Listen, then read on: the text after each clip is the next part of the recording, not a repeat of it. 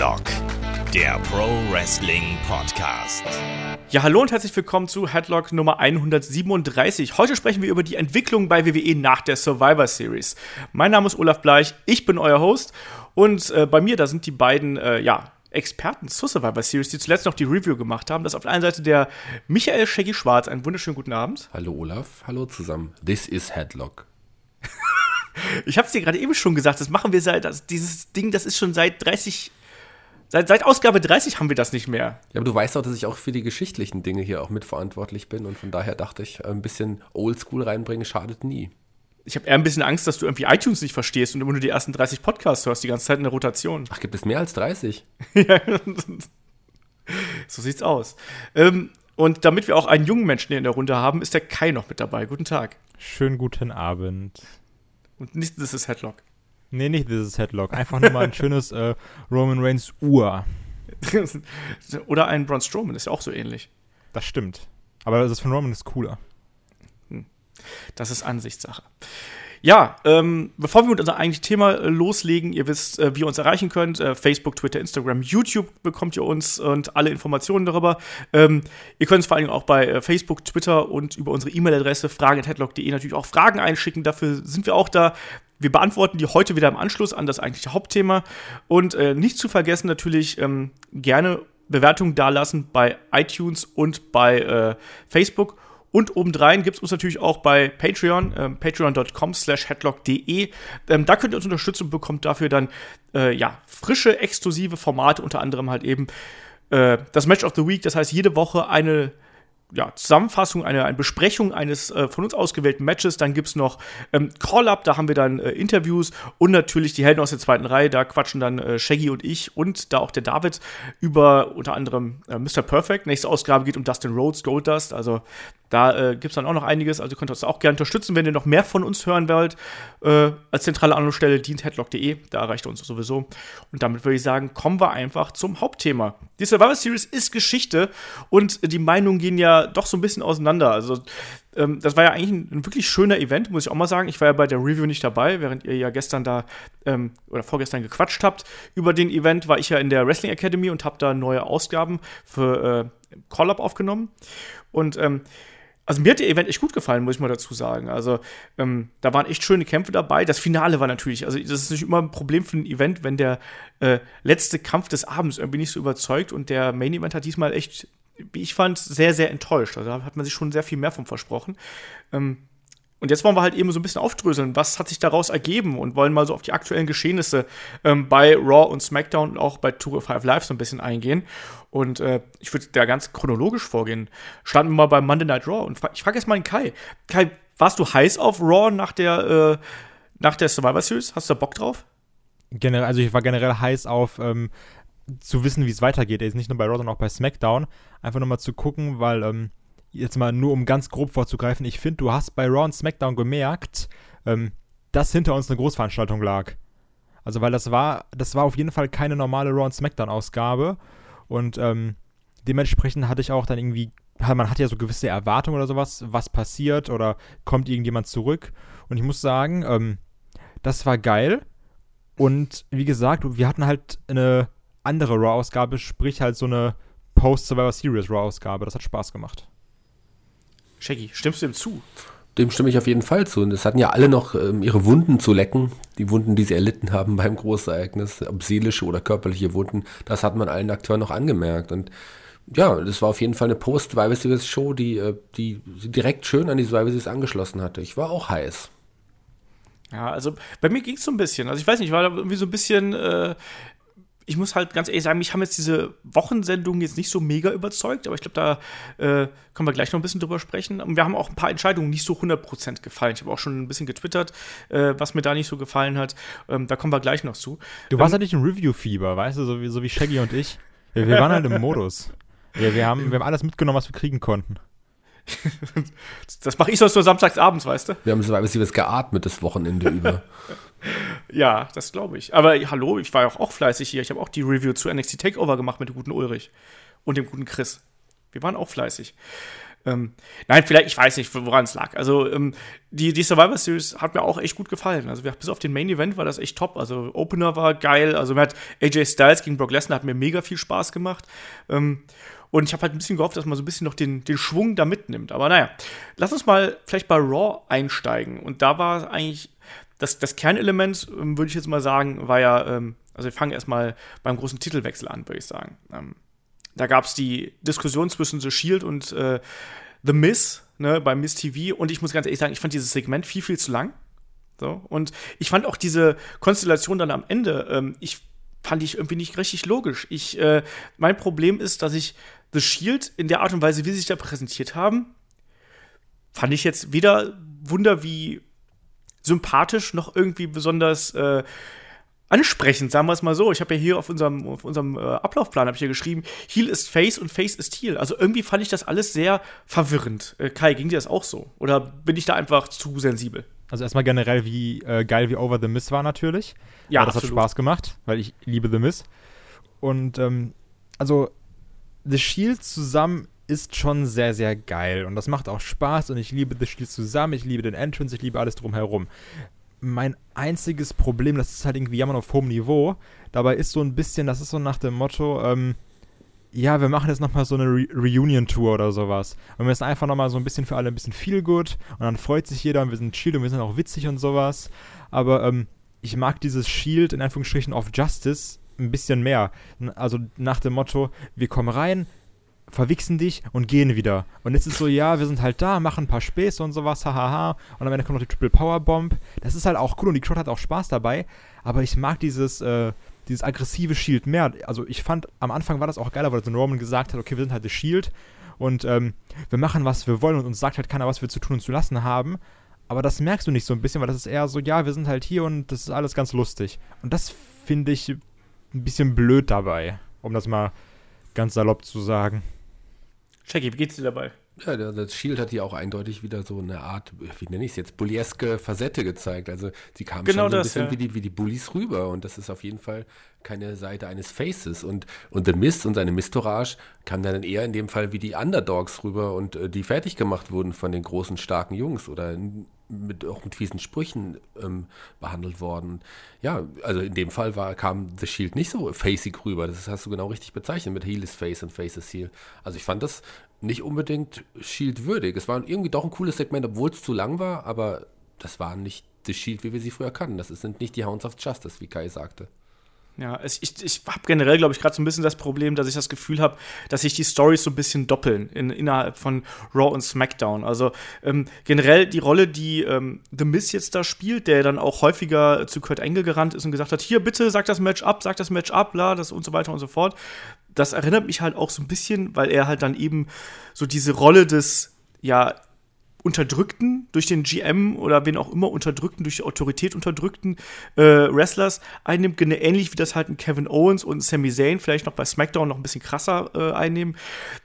Mir gefällt das aktuell nicht, weil das, ist, also das sind ähnliche Motive, die da aufbereitet werden und in beiden, auf beiden Seiten sind es komischerweise natürlich ähm, die Bösewichte, die irgendwie unterdrückt werden. Und ich finde das ein bisschen zu platt. Und ähm, The Miz ist so super in seiner Rolle und mir gefallen auch Sami Zayn und Kevin Owens in ihren Rollen, die sie jetzt aktuell da inne haben, so ein bisschen als ja, aber es ist ja auch noch nicht so mehr, noch nicht mal richtig rebellisch, sondern es ist ja dieses, ähm, die, die Obrigkeit sucht ja nach Respekt und versucht die dann irgendwie in die reinzuprügeln. Ich finde das als Weg ein bisschen schwierig, um die Jungs irgendwie da over zu bringen, wenn Was? sie nicht ohnehin schon von sich aus over wären. Was ich irgendwie blöd finde, ist immer, also bei SmackDown finde ich es noch irgendwie okay, aber was mich bei Raw extrem stört, ist, äh, immer wenn irgendjemand da ist oder so, was irgendwelche Matches sind und Kurt Angle als GM im Ring steht, ist er immer wie so ein, das letzte Häufchen Elend und kann nie durchgreifen. Nie. Wenn irgendwie eine Stephanie McMahon kommt, so dann, dann kackt er sich in die Hose oder sowas. Und immer wenn irgendwas mit The Miss ist, auch immer so Kurt Angle, oh, ich bin halt voll cool, ich greife sofort durch. und das ist irgendwie so, also du, du also The Miz wird immer angekackt oder sowas, nach dem Motto, ja, so geh mir nicht auf den Sack, ich mach das, wir machen das jetzt so. Aber bei allen anderen Sachen steht Kurt Angle immer so klein mit Hut im Ring und das ist auch irgendwie so ein bisschen inkonsequentes Storytelling für mich. Ja, also bei äh, The Miz hat er plötzlich seine Cojones wiederentdeckt und bei allen anderen ist auf einmal der, ja, weiß ich nicht, wie du schon gesagt hast, der machtlose GM halt irgendwie, der gar nichts machen kann. Ne? Ähm, Shaggy, wie siehst du da die Konstellation gerade, was diese äh, äh, Machtkonstellationen angeht. Also mit ähm, äh, einem The Miz gegen einen Kurt Angle und dann eben auch mit Sami Zayn und Kevin Owens gegen Shane McMahon und auch Daniel Bryan. Auf jeden Fall gibt es da ähnliche pa Parallelen. Auch gerade, wenn man die ganze, wir werden ja gleich auf Raw und SmackDown eingehen, generell nicht nur diese Szene kann man vergleichen mit, mit äh, miteinander, auch viele andere Dinge, die bei Raw und SmackDown vorgefallen sind. Aber ich finde es schon, ist es tatsächlich ähnlich, ähnlich gebuckt. Also in, in The Miz kann man tatsächlich, Miz und Kurt Angle kann man so ein bisschen vergleichen, wie jetzt auch ein, ein, ein Sami Zayn, in dem Fall auch von der körperlichen Statur und, und, und ein, ähm, ja, Shane McMahon. Also ich sehe da Parallelen und ich verstehe das auch nicht ganz, warum man da einfach so viele ähnliche Storylines hat, hatte bei beiden Shows innerhalb von zwei Tagen. Ja, das ist mal wieder äh, mit dem WWE 2K18 Editor zusammengebaute Fäden. So ein bisschen fühlt sich das an. Und wenn man äh, keine Ahnung, vielleicht spielen die beiden parallel einfach, die beiden Booking-Teams, man weiß es nicht.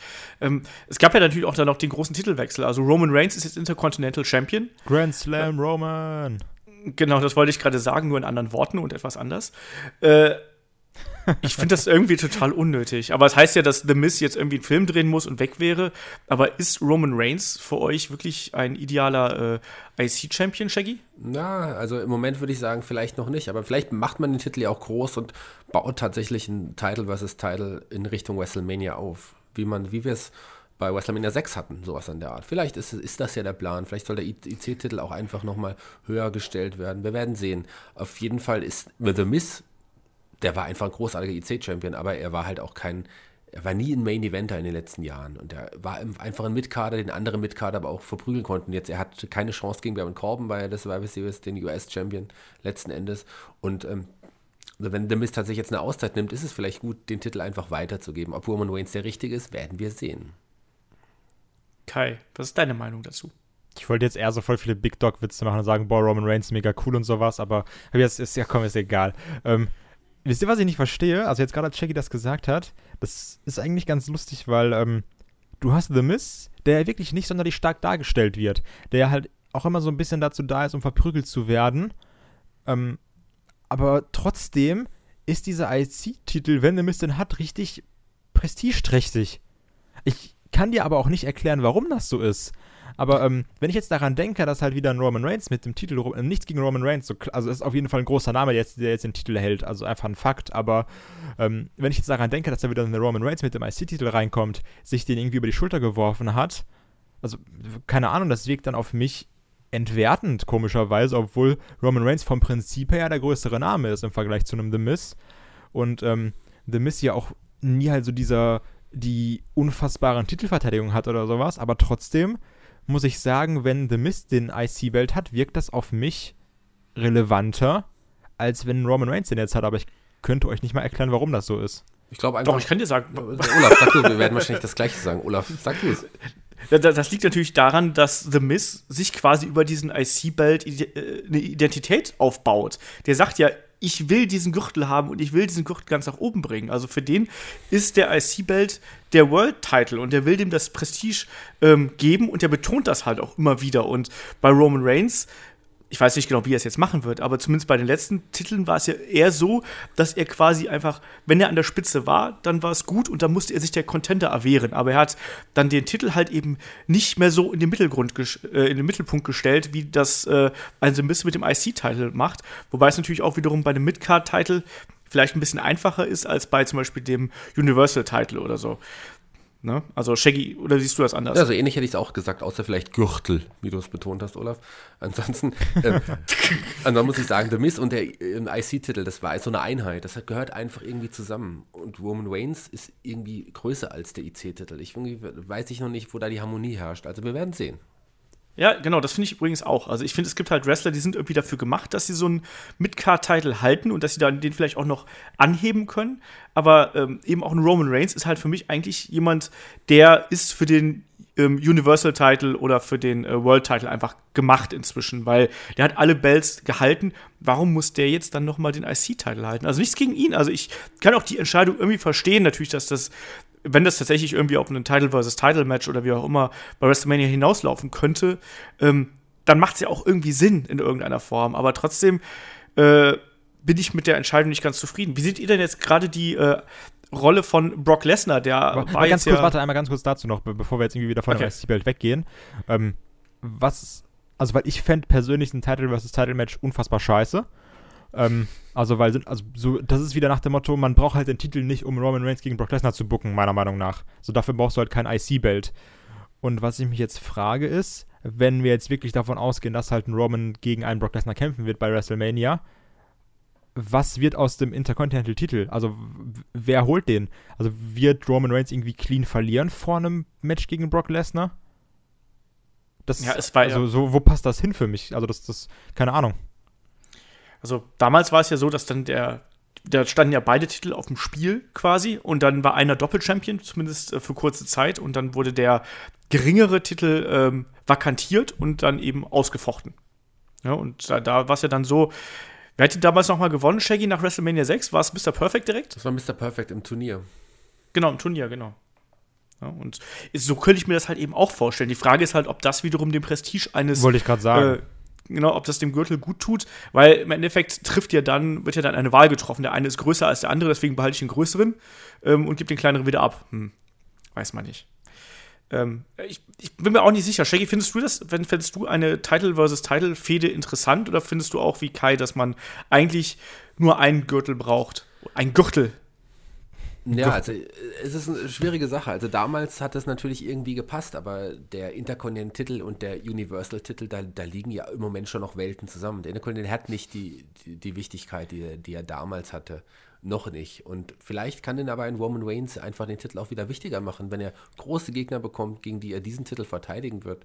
Dann vielleicht. Aber im Moment sehe ich den Titel einfach fehl am Platz bei Roman Reigns und ich bin jetzt nicht heiß auf ein Title versus Title Match. Aber wenn es ordentlich aufgebaut wird, dann kann ja was draus werden. Ja, mal sehen.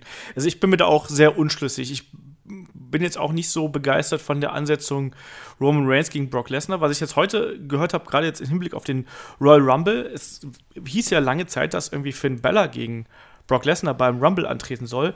Äh, naja, ich sag mal so, nach der Art und Weise, wie Finn Bella zuletzt dargestellt worden ist, glaube ich, können wir das vergessen, oder? Ja, das ist aber, das wird doch schon gesagt, oder? Dass quasi das äh, Ver- Vertrauen in Finn Balor jetzt seitens Vince McMahon verloren wurde. Ich, ich finde aber, dass man es bei der Survivor Series noch mal ganz krass gesehen hat, oder? Ach nee, ja, dieser- das Problem ist ja auch, dass du sagen kannst, also ich weiß, du und Chris, ihr seht das anders, weil wir da schon mal in einem anderen Podcast drüber geredet haben. Aber es ist trotzdem für mich legitim, dass du sagst, okay, der Demon kämpft gegen Brock Lesnar. Weil auch wenn ihr sagt, so oh, mit zwei Charakteren, das ist halt Schwachsinn, aber es ist einfach Fakt, dass die WWE das halt so darstellt, dass das zwei verschiedene Charaktere sind. Habe ich gesagt, das ist Schwachsinn? Ich ja, hab das, glaube ich, ihr habt beide hab- gesagt, so, oh, das, also wo ich dann so gesagt habe, ähm, nee, das, das glaube ich aber nicht. Ich glaube nicht, dass ich gedacht habe, das ist Schwachsinn. das war bei Nee. Minute 26 und 34 Sekunden. Ich glaube, Kai ist noch eingeschnappt deswegen. Ja, ist ohne Ja. Scheiß. Manchmal war nicht deswegen heute noch. Aber es ist nicht Ich nur für, einfach eine selektive Wahrnehmung oder so. Es ist nicht nur Finn Balors Darstellung bei Survivor Series. Er hat ja auch ein paar Wochen, nachdem er noch das Match gegen, bei TLC gegen AJ Styles gewonnen hatte, hat er in der Raw-Sendung darauf gleich gegen Clean, gegen Kane verloren. Ab da ging es dann bergab. Also seitdem hat er, wurde er keine gut, nicht mehr gut dargestellt. Und er ist definitiv aktuell so kein würdiger Gegner für Brock Lesnar. Und es scheint, als hätte die WWE aktuell das Vertrauen oder Vince McMahon das Vertrauen in ihn verloren.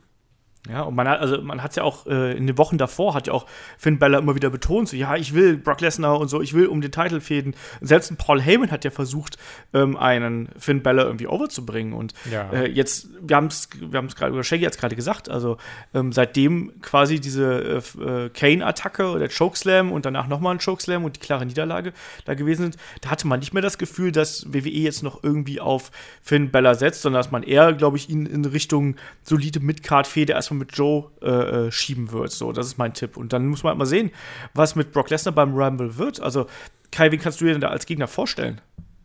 Boah, das ist eine echt gute Frage. Ähm, also wir müssen ja so sagen, wenn jetzt ein Finn Balor wegfällt, ist schon mal schlecht, weil Braun Strowman hatten wir schon, Samoa Joe hatten wir halt auch schon. Ähm, wen nimmst du dann? Das Problem ist ja auch, du brauchst ja so einen äh, Transitional-Gegner wieder, den du als Übergangsgegner nehmen kannst. Äh, nehmen wir einen Bray Wyatt? also, Oh, also aber wen, wen gibt's noch? Jetzt einmal bitte ehrlich. ich weiß es nicht. Ich, ich würde wir- da. Boah. Ich würde da vermutlich einfach so ein Multiman-Ding draus machen, weißt du, wo du irgendwelche Leute reinschmeißt und einer ist offensichtlich der Schwächste, der muss verlieren, weißt du, so. Aber du brauchst ja auch Leute für den halt- Rumble, weißt du? Weißt du? Ja, weiß ich. ähm, ich weiß es auch nicht. Also ich wüsste auch nicht genau, wie ich jetzt das, äh, das Match für, ähm, für den Rumble ansetzen würde. Ob man dann sagt, ja, okay, komm, wir holen noch mal jetzt wirklich diese alten Knochen alle noch mal raus und machen halt einen Brock Lesnar gegen einen Kurt Angle, gegen Triple H, gegen Braun Strowman und am Ende steckt dann Kurt Angle das Ding ein und verliert. Einfach Was mit Jason so. Jordan. Ja, super. Meinst du, der. äh, das ist auch eine, eine interessante Geschichte, weil da gehen auch die Meinungen extrem äh, auseinander. Also, ich habe in äh, eurer, eurem Podcast gehört, ja, dass ihr ähm, alle nicht so begeistert von Jason Jordan wart. Ich, ich finde, das ist ein ganz, ganz langsamer Heel-Turn, der sich da andeutet. Das ist ja, Ja, das, gut, was ich auch gesagt habe. Ja, nein, nein, ich, ich habe äh, nicht mich negativ über Jason ge geäußert, sondern im Gegenteil. Ich finde, das muss kommen jetzt und es deutet sich auch so ein bisschen darauf, darauf, darauf hin. Du hast dich negativ über JC geäußert. JC Jordan. Aber, Nee, aber gut, Olaf, ich- du hast ja auch gesagt, dass bei Jinder Mahal ein Plan dahinter gesteckt hat. Von daher würde ich da auf seine Meinung nicht so viel geben. Hat doch, der Plan ist doch total aufgegangen. Alle waren begeistert Mega. von Jinder Mahal. Man hat alle abgefuckt. Also du kannst mir sagen, du hast, hast gerade eben noch im Vorgespräch gesagt, dass du äh, viele Heels hast, bei denen du nicht weißt, ob du die anfeuern oder hassen sollst. Bei Jinder Mahal weißt du genau, den musst du hassen. Ja, aber da habe ich auch gesagt, ich weiß nicht, hasse ich ihn, weil ich einfach ihn nicht gucken möchte, weil ich ihn kacke finde, oder weil er ein guter Heal ist, das weiß ich halt nicht.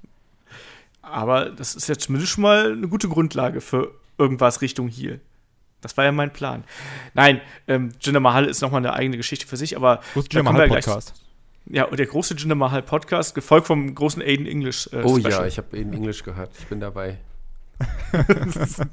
ja, aber wer wird der Gegner von Brock Lesnar beim, beim Rumble? Das ist eine gute Frage. Also, vielleicht könnte es ja ein Jason Jordan sein mit einer Niederlage und dann wird der Heel-Turn kommen. Wer weiß. Aber das wäre auch wieder eine Verschwendung, ne? Also wenn du jetzt sagst, ähm, ein Jinder Mahal wäre eine Verschwendung gegen Brock Lesnar gewesen, was ja auch einfach Fakt ist, ähm, dann ist halt ein Jason Jordan noch eine größere Verschwendung in meinen Augen. Für einen äh, Ja. Brock Lesnar Payday. Ja, ich würde da wahrscheinlich echt auf, ähm, auf irgendein Multiman-Match setzen in irgendeiner Form. Ne? Und äh, wenn es, ganz im Ernst, und wenn es Brock Lesnar versus The Shield ist in einem Four-Way oder sowas. Also irgendwas was ganz Absurdes, weißt du, Brock Lesnar versus The World, so ein bisschen. Ähm, ich weiß es nicht, aber ich kann mir halt auch keinen, also gegen Jason Jordan, das ist ja sowas, dann, dann nimmt Brock Lesnar den in zwei Minuten auseinander. Also haben wir jetzt zwei Möglichkeiten. Entweder Jason Jordan hält länger durch, als wir uns das alle gedacht hätten, oder darf länger durchhalten. Ähm, oder eben der wird so weggesquasht, wie wir uns das alle vorstellen. So. Ähm, und ich finde in beiden Fällen, ja, ich meine, auf der einen Seite hast du dann wiederum einen Push für Jason Jordan, was halt dann irgendwie ganz nett wäre, aber irgendwie die Leute sind ja trotzdem jetzt nicht hinter ihm. Ähm, und auf der anderen Seite hättest du dann eben einen, eine Titelverteidigung, die irgendwie keine Bedeutung hat, weil, hey, es ist Jason Jordan. So. Du Schwierig. brauchst eigentlich Finn Baylor. Also, Du hast nicht viele. Du hast nicht mehr viele, deswegen, die du ja. noch Brock Lesnar vorwerfen kannst. Ja, oder du musst halt auf irgendjemand äh, Altes zurückgreifen. Ne? Oder machst du halt Braun gegen Kane gegen Brock. So Monsters Ball-mäßig, weißt du? Alle dicken, dicken Dinger da rein. Also vor Was kurzem, Rhino? vor kurzem hätte ich mich noch gefreut über ein, ein Match Brock Lesnar gegen Kurt Angle, aber das will ich äh, bitte nicht mehr sehen. nee. Wieso nicht? Also nach der Leistung von Kurt Angle bei der Survivor Series, glaube ich, der hat im Ring nichts mehr zu suchen. Nee, gar nichts mehr. Ich glaube aber auch, dass der verletzt war, oder? Ich glaube, dass der verletzt ist seit 120 Jahren. Ja, hast du gesehen, wie dick das Bein von ihm bandagiert gewesen ist? Hast du Also gesehen, wie der seit Anfang an steht? Ja, Also das, das ist, auch. ist ein bisschen wie diese, wie, wie, wie so, wie so Schaufensterfiguren. Mit, mit den eingeknickten Knien da. Also es ist halt einfach nicht mehr, das ist einfach so auch ein bisschen verantwortungslos in den Ring zu stellen, finde ich. Ja. Ja, aber anscheinend gibt es ja da keinen Weg dran vorbei. Ich meine, vielleicht war jetzt auch das, das Pensum, was er jetzt da gefahren hat. Er hat ja mehr als ein Match äh, bestritten in letzter Zeit. Vielleicht war das auch schon wieder ein bisschen sehr viel. So. Weiß man nicht. Ich meine, der ist auch nicht mehr der Jüngste und hat genug Verletzungen hinter sich. Du hast es gerade angesprochen, Kai. Das erste war Man aber auch nicht nicht. geil mit The Shield. Ja, aber da kommt man es halt kaschieren. So, irgendwie. Aber ich war ja auch nicht begeistert von dem Match. Ach ja, der Kurt. Man weiß es nicht. Ähm, ja, sollen wir noch mal Jason Jordan haben wir schon abgehakt oder wollen wir da noch mal drüber eingehen, drauf eingehen? Auf seine besondere Rolle jetzt in der letzten äh, Raw-Sendung, wo er da ja wieder mal so zwischen den Fronten gewesen ist und dann ja doch seine Knieverletzung vorgeschoben hat. Ähm, Kai, findest du das unterhaltsam momentan, was sie mit ihm da machen? Oder, äh, naja, bist du da eher so zwiegespalten? Ich hätte das richtig gerne gesehen, dass dann ähm, also erstmal dieses, dieses Segment mit äh, Stephanie McMahon und Triple H und sowas, einmal kurz um darauf einzugehen, das hat ja schon so eine gewisse Wirkung, weil dann war noch einmal, äh, ich muss sagen, als dann Triple H und Kurt Angle sich gegenüberstanden, das war das erste Mal oder vielleicht so das zweite, dritte Mal, wo ich sage, okay, seitdem Kurt Angle zu, zurückgekommen ist, das ist der geile Kurt Angle, das ist dieser aggressive Kurt Angle, das ist der äh, Olympic Gold Medalist Kurt Angle, der auch Leute auseinandernehmen kann und nicht dieser Typ, der halt irgendwie immer verhalten als GM im Ring steht. Ähm, mhm. Da hast du so ein bisschen diese, dieses Feuer gemerkt. Und ähm, als dann, als dann äh, Jason Jordan rauskam, ich hätte einfach gern gesehen, wie Jason Jordan auf Triple H losgeht. Das hätte auch mal irgendwie dem Charakter ein bisschen Tiefe verliehen. Und, mhm. und nicht, okay, ich komme raus und dann stehe ich da wieder blöd rum und ach, guck mal, da ist Braun Strowman, der macht das schon besser. Also, das war dann auch wieder so, ach, keine Ahnung. Das hat mir auch wieder nichts gegeben. Also, und wir wissen ja, ach, äh, Jason Jordan kann ja echt gut wresteln. Das ist halt auch wieder so ein Fall von einem Wrestler, der kann gut wresteln, aber hat null Charisma. Ich glaube, da muss ich dir tatsächlich widersprechen, weil ich finde ihn in den letzten Wochen wirklich er, in der Rolle, die er da auch spielt, unterhaltsam. Und er, er gibt es gut wieder. Und er, er, spielt es gut. Und ich glaube, er kann mehr. Ich sehe, da entwickelt sich Charisma, da entwickelt sich ein schauspielerisches Talent, der kann sicherlich auch andere Rollen verkörpern. Und ein Hit hören wird ihm sicherlich gut tun. Ich glaube, ich habe nicht umsonst vor ein paar Wochen schon pa parallel mit einem jungen Rocky Maivia irgendwie gezogen. Ich glaube an Jason Jordan oder JC Jordan und äh, ich würde mich nicht wundern, wenn wir in drei Jahren einen eigenen Podcast über Jason Jordan machen und dann, wenn wir das nicht machen sollten, dann würde ich jedem Hörer ein Bier ausgeben. So ist das. Ich glaube, Jason Jordan hat eine große Karriere vor sich und wir sehen ihn jetzt gerade erst in den ersten Schritten. Und der Shaggy hat offensichtlich ein großes Portemonnaie, wenn er äh, jedem Hörer ein Bier ausgeben möchte. Vor allem, ich bestimme ja die Themen. Also wir können auch in drei Jahren einfach keinen Jason Jordan Podcast machen. Da hat Shaggy leider verloren, muss Bier ausgeben. Ich ähm, meinte, wenn in den nächsten drei Jahren nirgend, nie, also gar niemand einen Jason Jordan Podcast macht. wow. Weltweit. ja, ja. Nee, aber auch dieses ähm, schauspielerische Talent, oder? Das war doch auch nicht sonderlich geil. Also, ich fand das aber besser. Ich, ich finde, das, wird besser. Gut. Genau, ich finde auch, es wird besser. Und ich, er hat mich überzeugt. Klar, also ist er irgendwie so ein weinerlicher Typ irgendwie. Und ich will mit Beinen und ich will mit meinem Papa kämpfen und so. Aber er hat das gut rübergebracht. Ich fand es überzeugend. Jedes ja, Mal, also, also ich, ich bin bei den Promos immer dabei und dann sage ich so, ja, okay, es ist echt nicht schlecht. Aber sobald das Wort äh, Dad fällt, bin ich raus. Das ist so, ne. Ich finde das, ne, genau, aber ganz im Ernst, genau das finde ich ja so geil. Aber das, natürlich bist du da angenervt. Aber der, deswegen, Jason Jordan ist ja auch kein typisches Babyface mehr. Also, beziehungsweise er ist ja das, super weinerliche Babyface irgendwie oder das Cry-Babyface vielleicht, je nachdem. Aber ähm, genau dieses, dieses ständige Rückbeziehen auf seinen Vater, ähm, das ist doch eigentlich das, das Gute an der Sache, weil dadurch wirkt er einfach noch viel, viel unsympathischer und du bist einfach nur so, boah, Alter, jetzt halt doch endlich dein Maul so. Also, ich, ich finde die Sachen, die er sagt und wie er sie sagt, finde ich, ähm, da, ist eine, da ist eine Linie zu erkennen. Also es ist, ist eine langsame Linie und eine, eine, noch eine unscheinbare Linie, aber ich glaube, da wird sich was entwickeln. Und vielleicht sind wir da auch inzwischen alle so ein bisschen verwöhnt, dass wir gleich so diesen mega schnellen Turn haben wollen und gleich die Explosion haben. Und dann beschweren wir uns auch wieder und sagen, das war viel zu schnell. Genau das, ist so. Also, ah, und das, das, das, da sind wir, glaube ich, einfach hin und her gerissen. Wir und, sind schon undankbare ähm, Bastarde, ja. Ja, eben. Und, aber, ich, aber ich glaube, da muss man ein bisschen Geduld haben. Ich glaube, das wird sich entwickeln. Weißt du, was wir uns ja auch alles vorgestellt haben. Ja, äh, komm, Jason Jordan gewinnt den Rumble. Das ist cool für uns alle. wer weiß, wer weiß. Nein, das, das glaube ich nicht. Aber ich glaube, dass er da, ich glaube, dass er noch so ein bisschen weinerlicher wird und dann irgendwann hat er die Schnauze voll und dann fällt er seinem Vater in den Rücken. Oder sowas in der Richtung. Ne? Und dann wird es, glaube ich, interessant werden. Also ich kann mir auch durchaus vorstellen, dass man irgendwie Jason Jordan auf der Road to WrestleMania oder irgendwie danach äh, dann gegen Kurt Angle sehen wird und dann eben äh, Jason Jordan seine aggressive Arschlochseite wieder rauskehren wird und gesagt hat, hey, das war alles nur mein Plan und ganz im Ernst, im Zweifelsfall war Jason Jordan gar nicht äh, der Sohn von äh, Kurt Angle, sondern Jason Jordan hat das einfach nur als Karriere Sprungbrett genommen und hat doch die DNA-Proben vertauscht. Besteht da irgendein Zweifel daran, dass das passieren wird? Also das, das, war doch von Anfang an klar, oder? Das war so nach dem Motto, ah, hallo, ich bin Hornswoggle und ich bin Vince McMahon Sohn. Ach nee, bin ich doch nicht. Tschüss. Also, das ist doch, das ist doch bei jeder Vater-Sohn-Storyline so. Dass du sagst so, ah, Spaß, ich war gar nicht der Sohn. Und, ähm, also, was mir gefallen würde, wäre wirklich so ein Kurt, ach, so ein äh, Jason Jordan, der dann sagt, okay, fickt euch alle, aber auch wirklich, also mit, mit dem Wortlaut, ähm, ich habe euch alle verarscht, ihr seid mir alle egal, ich scheiß auf Kurt Angle und jetzt mache ich den kaputt. So, euren äh, Hall of Famer, den nehme ich jetzt komplett auseinander und bin einfach richtig asozial. Das, das, das wäre irgendwie noch cool, finde ich. Es wird auch, Also, das hätte für mich diese, diese Tiefe und dann könnte, dann würde ich auch jetzt verstehen, dieses, dieses Crybaby-Ding, was dann irgendwann umschlägt in äh, Antipathie gegen seinen Vater. Pause, Vater. Ja, aber ich glaube, wir haben Kai so ein bisschen überzeugt, dass in Jason Jordan doch viel mehr stecken kann als Ein Future Hall of Famer. Future Hall of Famer. Ja, man weiß es nicht. Hält aus man der weiß ersten nicht genau, Reihe. wo der Weg dahin führen wird. oh Mann. Ja, wir werden sehen, wie das mit Jason Jordan weitergeht. Ne? Aber ich finde auf jeden Fall diese Konstellation, die es da momentan gibt, auch dass er dann eben so zwischen diesen ganzen Riesen und äh, Legenden da quasi ist, also zwischen Triple H, Braun Strowman, Kurt Angle, von mir aus auch einem, äh, einer Stephanie McMahon irgendwie, dass er da irgendwie so mitmischt und irgendwie so, ey, ich will auch, ich will auch. Ich finde das schon ganz, ganz äh, gut gelöst, sagen wir es mal so. Also ich hätte mir da jetzt gerade im Anbetracht dessen, wie sehr wir jetzt über viele Wochen darüber geschimpft haben, hätte ich mir durchaus Schlimmeres äh, vorstellen können. Das stimmt. Ähm, wir haben noch ein, eine, eine schwelende Fehde laufen, das ist die zwischen Finn Bella und Samoa Joe. Die äh, geht jetzt anscheinend so ein bisschen weiter. Ähm, was sagt ihr dazu? Wir haben ja schon ein bisschen gesagt, äh, Finn Bella aktuell so ein bisschen auf dem Abstellgleis. Samoa Joe will man offensichtlich weiter als äh, dominantes Biest irgendwie äh, da platzieren. Äh, Kai, wie siehst du die Situation zwischen den beiden? Ähm, gut, was heißt Finn Balor momentan auf dem Abstellgleis? Ich glaube, Finn Balor ist seit seinem Comeback oder seit zwei Wochen nach seinem Comeback auf dem Abstellgleis, komischerweise, ähm, war da auch irgendwie nichts passiert. Das, das macht mich so ein bisschen, bisschen traurig, weil wenn wir halt überlegen, dass der Typ, der hat als erstes den Universal-Titel gewonnen, hat sich dann leider verletzt und ist seitdem ähm, dümpelt er da irgendwie rum.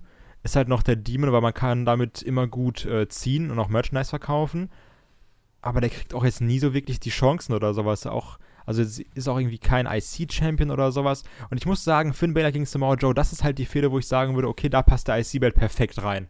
So zwischen Mhm. den beiden, die kämpfen den aus und äh, beide wollen den haben und sowas. Da wird das für mich perfekt passen. Aber jetzt auch ähm, frage ich mich, was wird wieder aus einem Finn Balor? Also ich könnte mir vorstellen, dass halt Finn Balor die, die äh, Fehde verliert gegen Samoa Joe.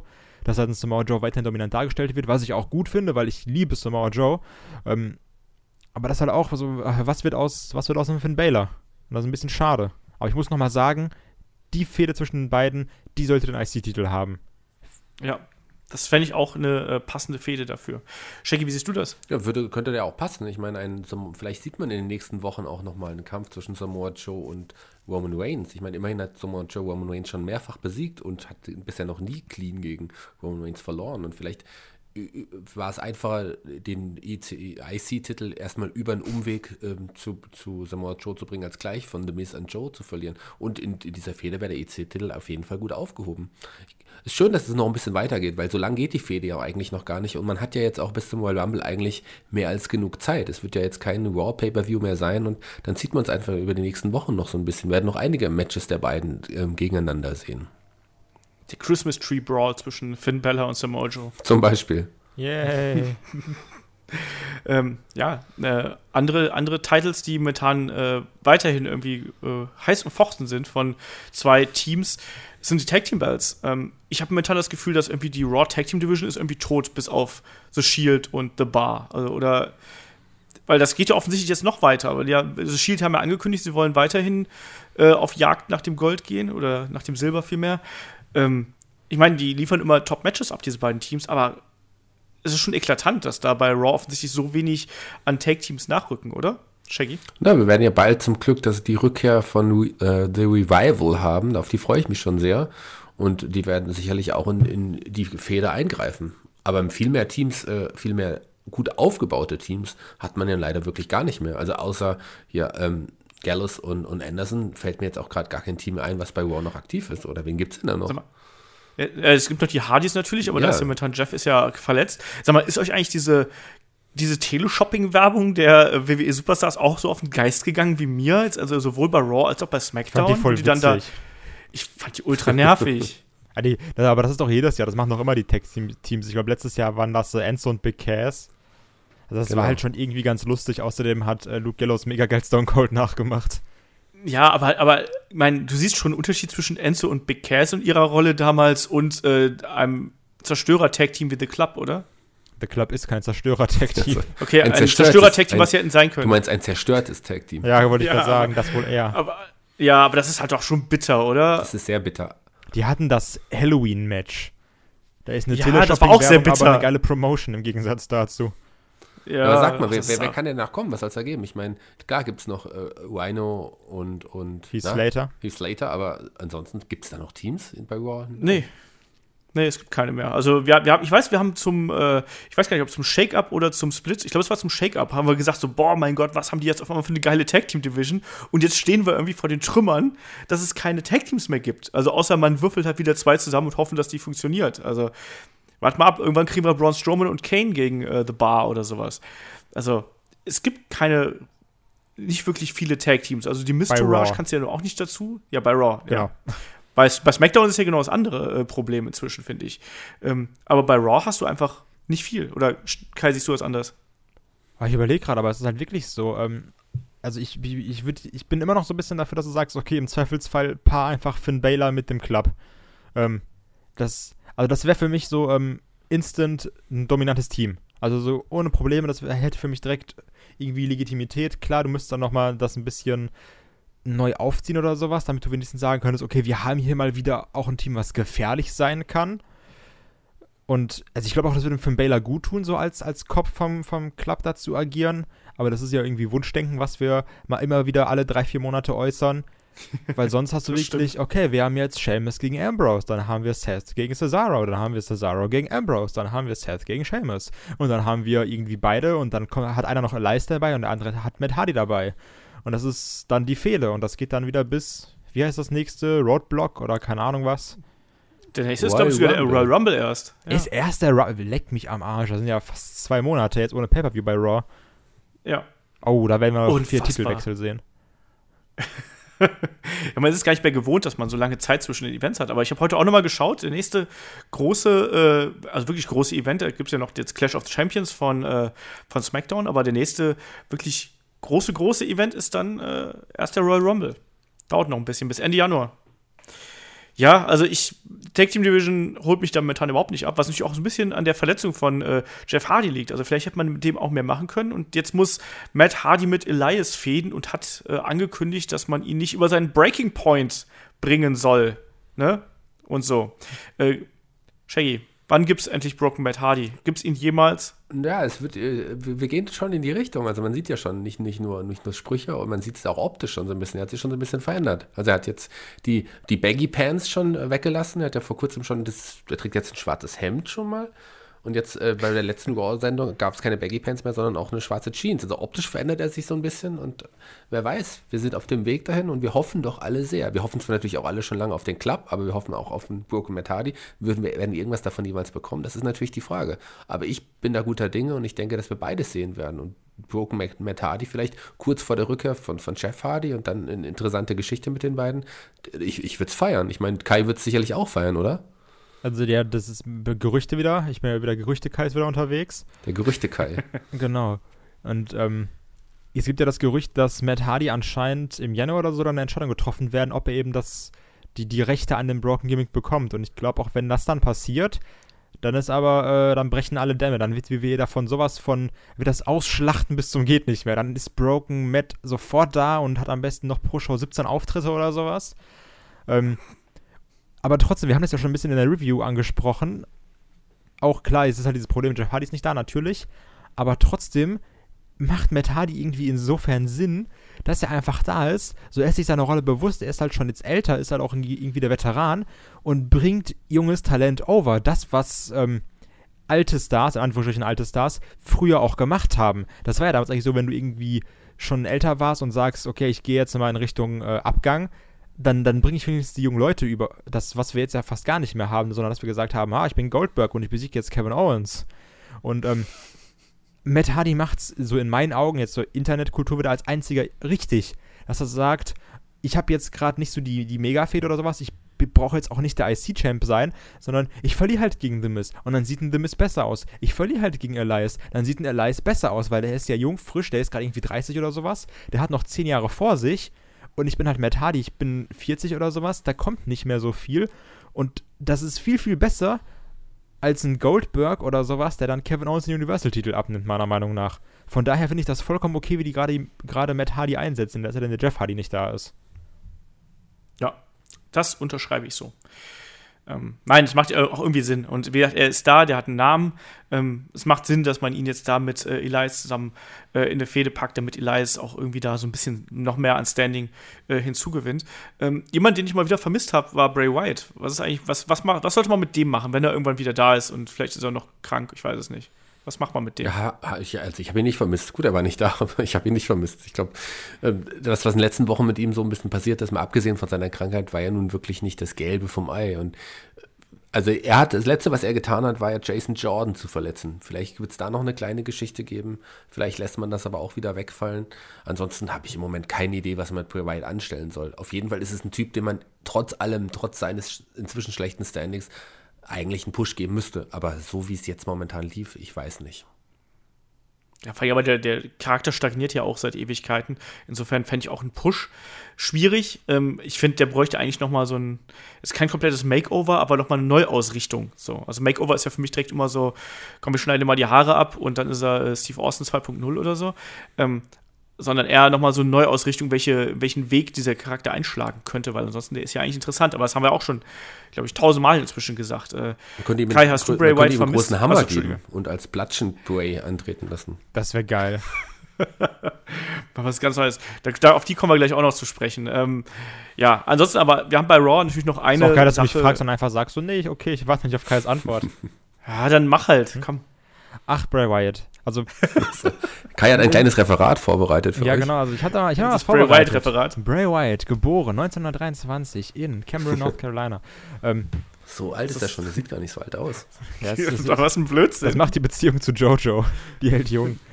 ähm, also ich weiß noch, wie wir halt hier saßen und gesagt haben, okay, Bray Wyatt, so in Anführungsstrichen der neue Undertaker. Und ich glaube, also es gibt nichts mehr, was Bray Wyatt für mich wieder interessant machen kann. Das sage ich jetzt mal so ganz direkt. Bray Wyatt ist an dem Punkt, wo er mir scheißegal ist, wo mir jede seiner Promos egal ist, wo ich mir nichts mehr von ihm anhöre, wo mir auch seine Matches egal sind.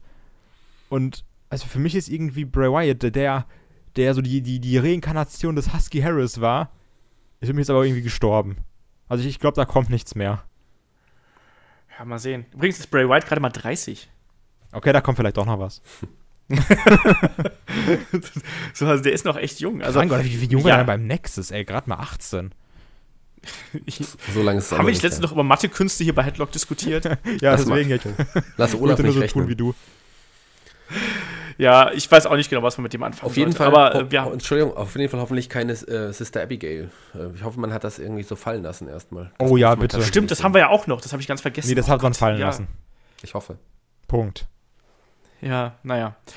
Ähm, wen man nicht fallen gelassen hat, äh, ist die gute Paige, weil die ist auf einmal wieder zurück und äh, ist auch nicht alleine da und hat äh, Mandy Rose und Sonja Deville von NXT gleich mitgebracht. Und das war dann äh, der erste große Aufreger in der Women's Division von WWE. Ähm, wird euch das Debüt gefallen, Kai? Ich finde es cool, dass Paige wieder da ist.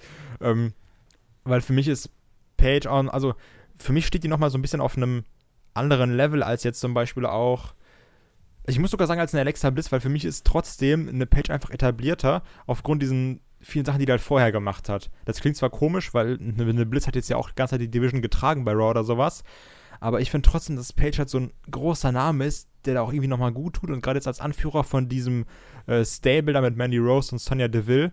Ähm, ich bin gespannt, wo das hingeht. Ich finde es schön, dass keiner irgendwie New Fact Xavier Chant angestartet hat da. Ähm, was wir noch haben werden, hundertprozentig, oder ein Brad Maddox-Chant, hundertprozentig. Ähm, ich freue mich erstmal jetzt so zu gucken, wo geht das hin. Und also ach, mir hat das einfach gefallen, ich fand das cool. Das war eine schöne Überraschung.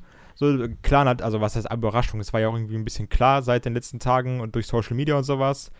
Aber ich finde es erstmal cool, dass Page wieder da ist und wieder normal wirkt und nicht mit Del Rio irgendwie unterwegs ist und sich jetzt wieder auf ihre Karriere konzentrieren kann, weil die ist ja, glaube ich, sogar auch noch irgendwie unter 30 oder sowas. Die ist noch äh, Mitte 20, also ich glaube 24, 25 ist sie erst. Ich muss ja sagen, ich habe eigentlich die ganze Zeit, während ich mir die Eskapaden von Paige gelesen habe und was sie schon wieder angestellt hat, was schon wieder vorgefallen ist, ich habe eigentlich gedacht, ich hätte Paige überhaupt nicht vermisst. Ich brauche sie nicht mehr. Sie ist zwar ein cooler Charakter, eine tolle Wrestlerin, aber eigentlich nee. Das, aber halt das dumm. muss nicht sein. Ah, ich weiß nicht, ob sie dumm ist. Und dann sehe ich sie jetzt bei Raw Und nach einer Sekunde war ich schon so und habe gesagt, wow, ich habe sie so vermisst. Es ist so cool, dass sie wieder da ist. Und das, Ja. ich habe meine Meinung komplett gedreht. Das war eine geile Rückkehr. Das haben sie echt gut gemacht. Ich weiß nicht, wie ich es dann fand, als dann plötzlich Mandy Rose und Sonja Deville mit plötzlich mit im Bild waren. Die hat man ja vorher, hat ja vorher eigentlich gar kein, gar keine große Rolle bei NXT in dem Sinne gehabt und da hatte man auch jetzt noch keine Verwendung wahrscheinlich für sie. Und jetzt weiß ich nicht, warum man die beiden mitdebütieren lässt. Ich glaube, ein, ein, ein Debüt oder eine Rückkehr von Page alleine wäre vielleicht noch ein bisschen bigger gewesen. Aber wer weiß, was die WWE vorhat. Ich meine, das waren ja nicht die einzigen Damen, die, die in der Woche zurückgekommen sind. Man, Mandy Rose und Deville über, haben mich im Ringen beide nicht überzeugt. Bisher. Ja. ja. Das unterschreibe ich komplett so. Also ich fand auch, das ist aber bei dem anderen Damen-Stable, da kommen wir jetzt dann gleich drauf zu sprechen, ähm, fand ich das aber übrigens genauso, dass da auch eine Wrestlerin dabei ist, da sage ich, okay, die hat mich überzeugt und dann zwei andere, wo ich sage, hm, warum sind die jetzt eigentlich da? Ähm, das Debüt von Page fand ich, oder das Redebüt von Page fand ich in sich ganz in Ordnung, sage ich mal. Also die Stimmung war ja da und sie hat da echt äh, enorme Reaktionen gezogen. Ich finde ihr, ich finde, sie sieht halt aus wie mit der Flint-Schminke äh, Ja, das äh, ist krass, Schminkflinte. Also das ist mir echt zu viel, es tut mir leid. Also das, Pennywise. ja, das ist, das ist mir einfach zu viel und das macht da auch irgendwie bei mir so ein bisschen was kaputt, weil ich habe da immer das Gefühl, dass die äh, Schminkflinte auf, äh, weiß ich nicht was, gestellt ist. Also das, mh. aber das Debüt war in Ordnung. Ich fand diese, diese Entwicklung halt dann eben auch ein bisschen merkwürdig, weil, ähm, ja, Sonja Deville wurde ja so ein bisschen schon bei, äh, bei NXT so als die MMA-Lady gehypt, aber war, wirkte auf mich immer im Ring sehr unsicher. Mandy Rose, ja, ne, war halt da. Ähm, und jetzt auf einmal haben wir drei neue Damen, so ein bisschen wie die Women's Revolution damals, ähm, äh, auf einen Schlag quasi bei Raw. Ja, aber, aber Mandy Ähm, Rose war ja eben nicht da. Die war ja auch seit, das hat man auch seit Monaten nicht mehr im Ja, ja. TV gesehen. Aber was ist, ja, eben. was ist eigentlich mit Mandy Rose? Also, was ich im Internet gelesen habe, ist, dass die ja irgendwie unfassbar abgefeiert wird Backstage oder sowas, so Gerüchten zufolge. Ähm, also für mich sieht die aus wie eine ganz normale Kelly Kelly oder Summer Rae oder keine Ahnung was. Und hat jetzt auch bei Raw auch nicht so die Überausstrahlung gehabt, sondern eigentlich nur Alexa Bliss angestarrt. Also so, weil ich so, weil ich dann gelesen habe, oh hier Mandy Rose und so, voll krass, weiblicher Roman Reigns und ich dachte mir, okay, wo nehmt ihr das gerade her? Ja, mal sehen, ne? Also ich habe das auch noch nicht gesehen in ihr, muss ich sagen. Also ich bin da auch eher ein bisschen, äh, bisschen kritisch irgendwie, was das angeht. Aber ich habe auch mitbekommen, dass die Leute da das, die mega abfeiern. Die sticht aber auch nicht Und- heraus vom Look her, finde ich. Ja, nee. Also so, so Ich da, da, Bin auch noch nicht überzeugt. da ist eine Paige eigener, da ist eine Naomi eigener, da ist eine Alexa Bliss. Also da sind eigentlich alle eigener als eine Mandy Rose. Shaggy, was sagst du dazu als alter Frauenversteher? Als alle Frauenversteher. Also Mandy Rose ist tatsächlich, also ich kann verstehen, dass viele Leute Mandy Rose außergewöhnlich hübsch finden, wie auch viele auch Liv Morgan außergewöhnlich hübsch finden. Aber ich konnte mit blauen, blonden Frauen tatsächlich in meinem Leben noch nie so wirklich was anfangen. Und ich, äh, ich ähm, es ist nicht, nicht mein Typ, aber es sind schon gut aussehende Frauen. Also die würde ich schon über eine Kelly Kelly oder über eine äh, Summer Way stellen, ganz klar. Ich muss leider sagen, dass ich die Kelly Kelly hübscher fand. Ja? Ja. Ich fand Karma hübscher. Hast du gerade hier ein Bier aufgemacht, Ja, daraufhin, wenn wir hier über Frauen Also, reden? wenn wir gerade über Frauen reden, meine Freundin bringt mir gerade, was ist das? Wir- Käsekuchencreme bringt mir gerade live in einer Headlock-Aufnahme Käsekuchencreme. Siehst du, so, so geht man mit Frauen um. Und meine Freundin ist auch Wow. nicht blond. Dankeschön. Bringst du mir noch ein Bier aus dem Keller, Schatz? Jetzt zeigt sie mir einen Stinkefinger. Was ist bei Einen metaphorischen Stinkefinger leider oder einen einen richtigen? Stinkefinger. Äh, ja, also ich bin halt einfach mal gespannt, äh, was, was sich hieraus ergibt. Ähm, Kai, wie siehst du denn da die Zukunft der Raw Women's Division? Weil ich habe momentan das Gefühl, dass die Division so ein bisschen platzt. So, Asuka ist da, Paige ist da. Also Paige sehe ich halt auch da als die, die auf die Jagd nach dem großen Gürtel sofort gehen wird. Ähm, meinst du, das sind gerade jetzt zu viele äh, Wrestlerinnen? Ist halt witzig, wie wir irgendwie die ganze Zeit gesagt haben oder über die ganzen äh, Monate gesagt haben, boah, okay, Women's Division voll scheiße, du hast irgendwie immer nur zwei, drei Frauen und die machen daraus nichts. Und jetzt sagen wir so, ah, so, sind aber schon ein paar viele. Deswegen äh, will ich mich dazu nicht äußern, um mich nicht selber zu schützen vor Hasskommentaren. Aber ich bin erstmal gespannt. Also, weil der Vorteil war einfach, als, wie du schon gesagt hast, bei dieser Women's Revolution, als halt eine äh, Becky Lynch, eine Charlotte und eine Sasha Banks kam, hattest du ja eigentlich etablierte Stars. Also, weil die, die, die waren ja schon bei NXT jetzt irgendwie nicht grün oder sowas. Sie hatten ja schon ihre sehr extreme NXT-Historie, was du jetzt bei einer Manny Rose und bei einer Son Sonja Deville eigentlich nicht hast. Klar, bei einer Page auf jeden Fall. Ähm, ich bin mal gespannt, wo das jetzt hinführt. Also ich kann mir schon vorstellen, dass jetzt erstmal wieder so eine typische Fehde ist, die diese Page-Clique da gegen drei andere und dann hast du vielleicht Asuka gegen ähm, Bliss. Also ist, ich, ich bin halt gespannt. Ich frage mich so ein bisschen, wie das wirkt, weil meiner Meinung nach sollte das irgendwie darin münden, dass eine Page Women's Champion wird.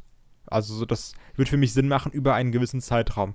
Aber auf der anderen Seite will ich aber auch Asuka sehen, wie sie 470 Matches ungeschlagen bleibt. Deswegen weiß ich noch nicht genau, wie das äh, so ein bisschen jetzt zusammenpassen wird. Aber ich glaube halt schon, dass erstmal so eine normale Fehde kommt, 3 gegen 3, um auch einfach äh, Mandy Rose und Sana Deville zu etablieren und auch eine Page wieder so ein bisschen in, in diese Gefilde reinzubringen. Ja. Ja, ich mein, mal sehen. Ich bin auch mal gespannt, ob das wirklich auch ein Stable sein wird oder ob die einfach, ob die einfach so nebeneinander her quasi agieren werden. Ne? Also die sind jetzt ja alle debütiert, aber es das heißt ja auch nicht, dass die jetzt zwangsläufig äh, da Ewigkeiten zusammen äh, das alles bestreiten werden. Ne? Also ob wir da wirklich eine Gruppierung haben. Ich habe es halt schon auf, auf Twitter geschrieben, so, ich hätte mir ja da auch dann gewünscht, wenn die wirklich als Gruppierung da auftreten, dass die auch irgendwie was eine eigene Gier anhaben und irgendwie dann auch gleich sich so präsentieren. Ich finde das immer, gerade wenn du so neue Leute hast, wie jetzt hier Mandy Rose und Sonya Deville, macht es halt irgendwie Sinn, dass die irgendwie alle zumindest so ein eigenes Branding haben. Und das hat mir hier so ein bisschen gefehlt. Ähm, lass uns doch gleich dann vielleicht auch diesen, diesen Bogen rüber zu SmackDown schlagen, wo wir ja lustigerweise auch drei Damen hatten, die äh, debütiert sind. Und das waren Ruby Wright, Sarah Logan und Liv Morgan. Und ich sage jetzt mal ganz böse, wenn wir die äh, zweimal drei Damen nebeneinander stellen, da kann man schon ein paar Parallelen erkennen, oder Shaggy? Ich finde Paige deutlich hübscher als, als, als die Ruby Wyatt. Nein, klar kann man deutlich Parallelen sehen. Also das ist ähm, gerade eine, ich habe es ja eben auch schon gesagt, eine Liv Morgan oder eine, wie heißt sie schon wieder? Mandy Rose. Mandy Rose. Äh, die überzeugen hauptsächlich im Moment durch ihre Optik. So. Kann, man, kann, man so, kann man nicht anders sagen. Und die äh, Sarah Logan und, und ähm, die Sonja de, Sonja Deville sind ja auch optisch ähnliche Charaktere. Also irgendwie verstehe ich auch nicht. Und auch eine Page kann man in irgendeiner Art und Weise den, den punkige Attitüde auch mit, mit Ruby White vergleichen. Also ich, das habe ich überhaupt nicht verstanden. Die kann man echt eins zu eins daneben stellen und denkt, hm, das sind äh, keine Ahnung, wir sind in der Bizarro-Welt, wenn ihr, wenn ihr wisst. So, also keine Ahnung, ich, äh, das habe ich überhaupt, warum man auch dann auch den Dreier, drei Damen parallel debütieren lässt, auf eine ähnliche Art und Weise, das kon konnte ich überhaupt nicht nachvollziehen. Das Einzige, was mich tatsächlich mir dann in den Sinn kam, ist, äh, man denkt ja und man plant und man überlegt ja, einen Royal Rumble mit den Frauen zu machen. Und da braucht man deutlich mehr Personal.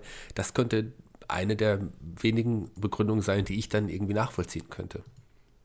Ich muss aber ja. sagen, ich hasse solche Begründungen, dass du, dass wieder nur dieses, wir machen das, um das zu machen. Wir machen das, um zu sagen, wir haben halt einen Frauen Royal Rumble und nicht, weil das gerade passt. Also das ist so nach dem, also das ist so, ähm, ich finde das immer blöd, da haben wir ja schon häufig bei diesen Gimmick-Matches drüber gesprochen.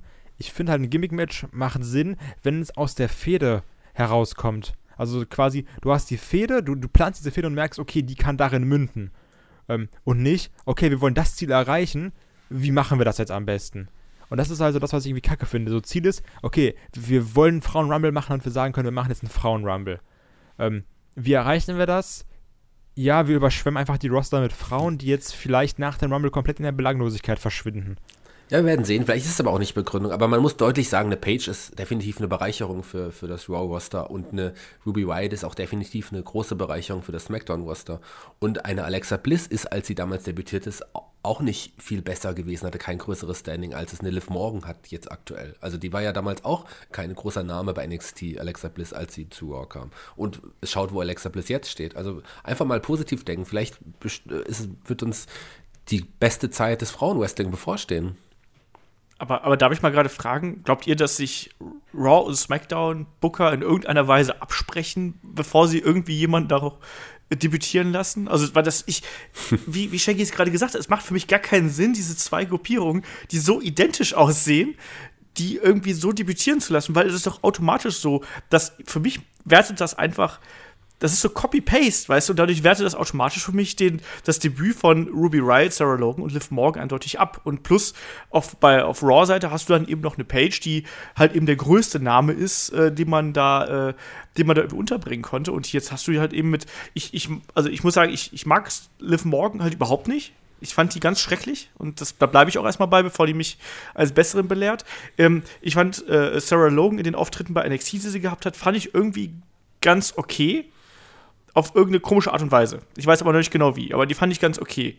Ähm, aber trotzdem kann ich es halt nicht verstehen, warum man so eine Copy-Paste-Storyline da unterbringt und dann hofft, dass die Leute darauf wirklich anspringen, weil das ist doch eigentlich total logisch, dass dann da äh, ein paar Damen unter die Räder kommen, weil es ist Internet. Es gab ja schon diese Bildvergleiche, die habt ihr schon auf Botchamania gesehen, äh, wo die beiden äh, Lager da gegeneinander gestellt wurden. Denkst du so, ja, cool, äh, Original und Fälschung oder sowas in der Richtung, weißt du?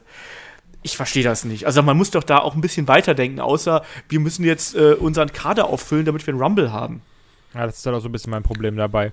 Das, das, das Geile ist ja auch, ähm, es gibt ja, also sind wir mal einig, wenn du irgendwie debütierst oder sowas, und ähm, wie stellt dir da so ein Debüt, Debüt vor? Also klar, irgendwie WrestleMania oder sowas wäre krass, aber ganz ehrlich, es gibt doch eigentlich nichts Besseres als ein Debüt Backstage in einem Video, oder? Das, das hat ja doch den größten Impact gehabt eigentlich. Das verstehe ich, habe hab ich auch nicht verstanden. So dieses, du hast dieses Debüt von Ruby Riot mit, mit ihrer Gang da, ähm, die dann in, im Verlauf der Show nochmal in ein Match eingreifen. Warum hast du dann diesen Backstage-Kack? Also das, das nimmt doch komplett irgendwie den, den Schock daraus. Also dieses, so, so, wie halt Dolph Ziggler gesagt hat, als er auch zurückkam. Der kam zurück und yeah, in einem, in einem Backstage-Segment. Also das steht doch von Anfang an unter keinem guten Stern, oder? Ja, aber andersrum wäre es ja genau, genau das gleiche gewesen wie bei Raw. Bei Raw fing es ja erst in. Also deswegen machen wir es noch schlechter? Deswegen, deswegen machen wir es schlechter. also, was ist das denn für eine Christian Lindner-Einstellung, ey? ja gut, dann werden sie, weißt du, dann hätten sie sich kurz gezeigt und wären wieder gegangen. so. Vielleicht hat er. Bevor ich schlecht mache, mache ich lieber gar nicht. SmackDown genau, be be bevor ich schlecht debütiere, debütiere ich lieber gar nicht. SmackDown Rider hat eine Idee, komm, wir machen, wir lassen einfach so ein, so ein Dreier-Stable debütieren im Ring und danach noch Backstage jemanden verprügeln. Und dann, ah, das hatten wir doch schon bei War. Ach, dann drehen wir es halt um. Mind blown. Das, das fällt keinem auf. So. Ach, wer weiß schon. Aber warten wir es ab. Ich mag Liv Morgan, um jetzt mal Olaf auch zu widersprechen, Liv Morgan äh, recht gerne. Ähm, ich glaube, der, der, steckt auch viel Talent und die kann noch einiges zeigen. die war nicht umsonst mal mit Enzo Amore zusammen, um nochmal auch sowas äh, in den Und ist jetzt übrigens mit Tyler Bate aktuell zusammen. Deswegen musste ich lachen, als du gesagt hast, ich glaube, in ihr steckt viel Talent. Ah, komm schon. Das ist mega wahr sein, oder? Das müssen wir leider rausschneiden, das krass angeboten. Leute, kein Kalkalter zuhören.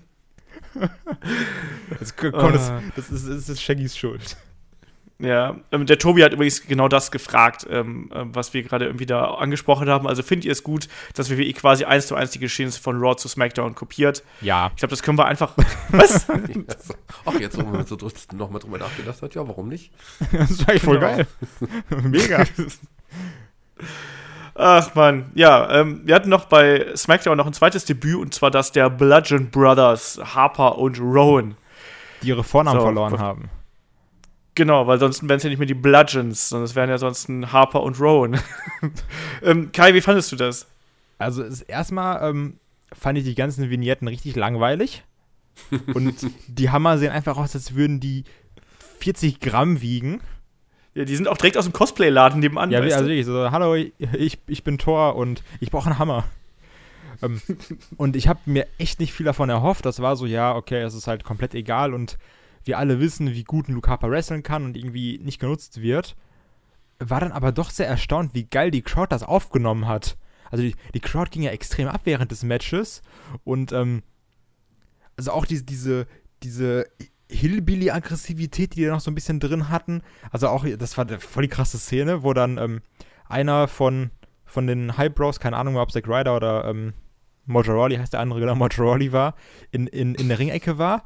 Und dann gibt Luke Harper Rowan einfach die brutalste Backpfeife und ähm, schmeißt er dann halt gegen Motoroli. Also, das fand ich schon echt cool. Also, der Finisher ist so meh, aber ähm, diese, diese Intensität und Brutalität, die dahinter steckte und auch wie jetzt äh, die Crowd das angenommen hat, hat mir erstmal sehr gut gefallen, muss ich sagen. Obwohl, obwohl ich halt die ganze Zeit war, es interessiert mich null.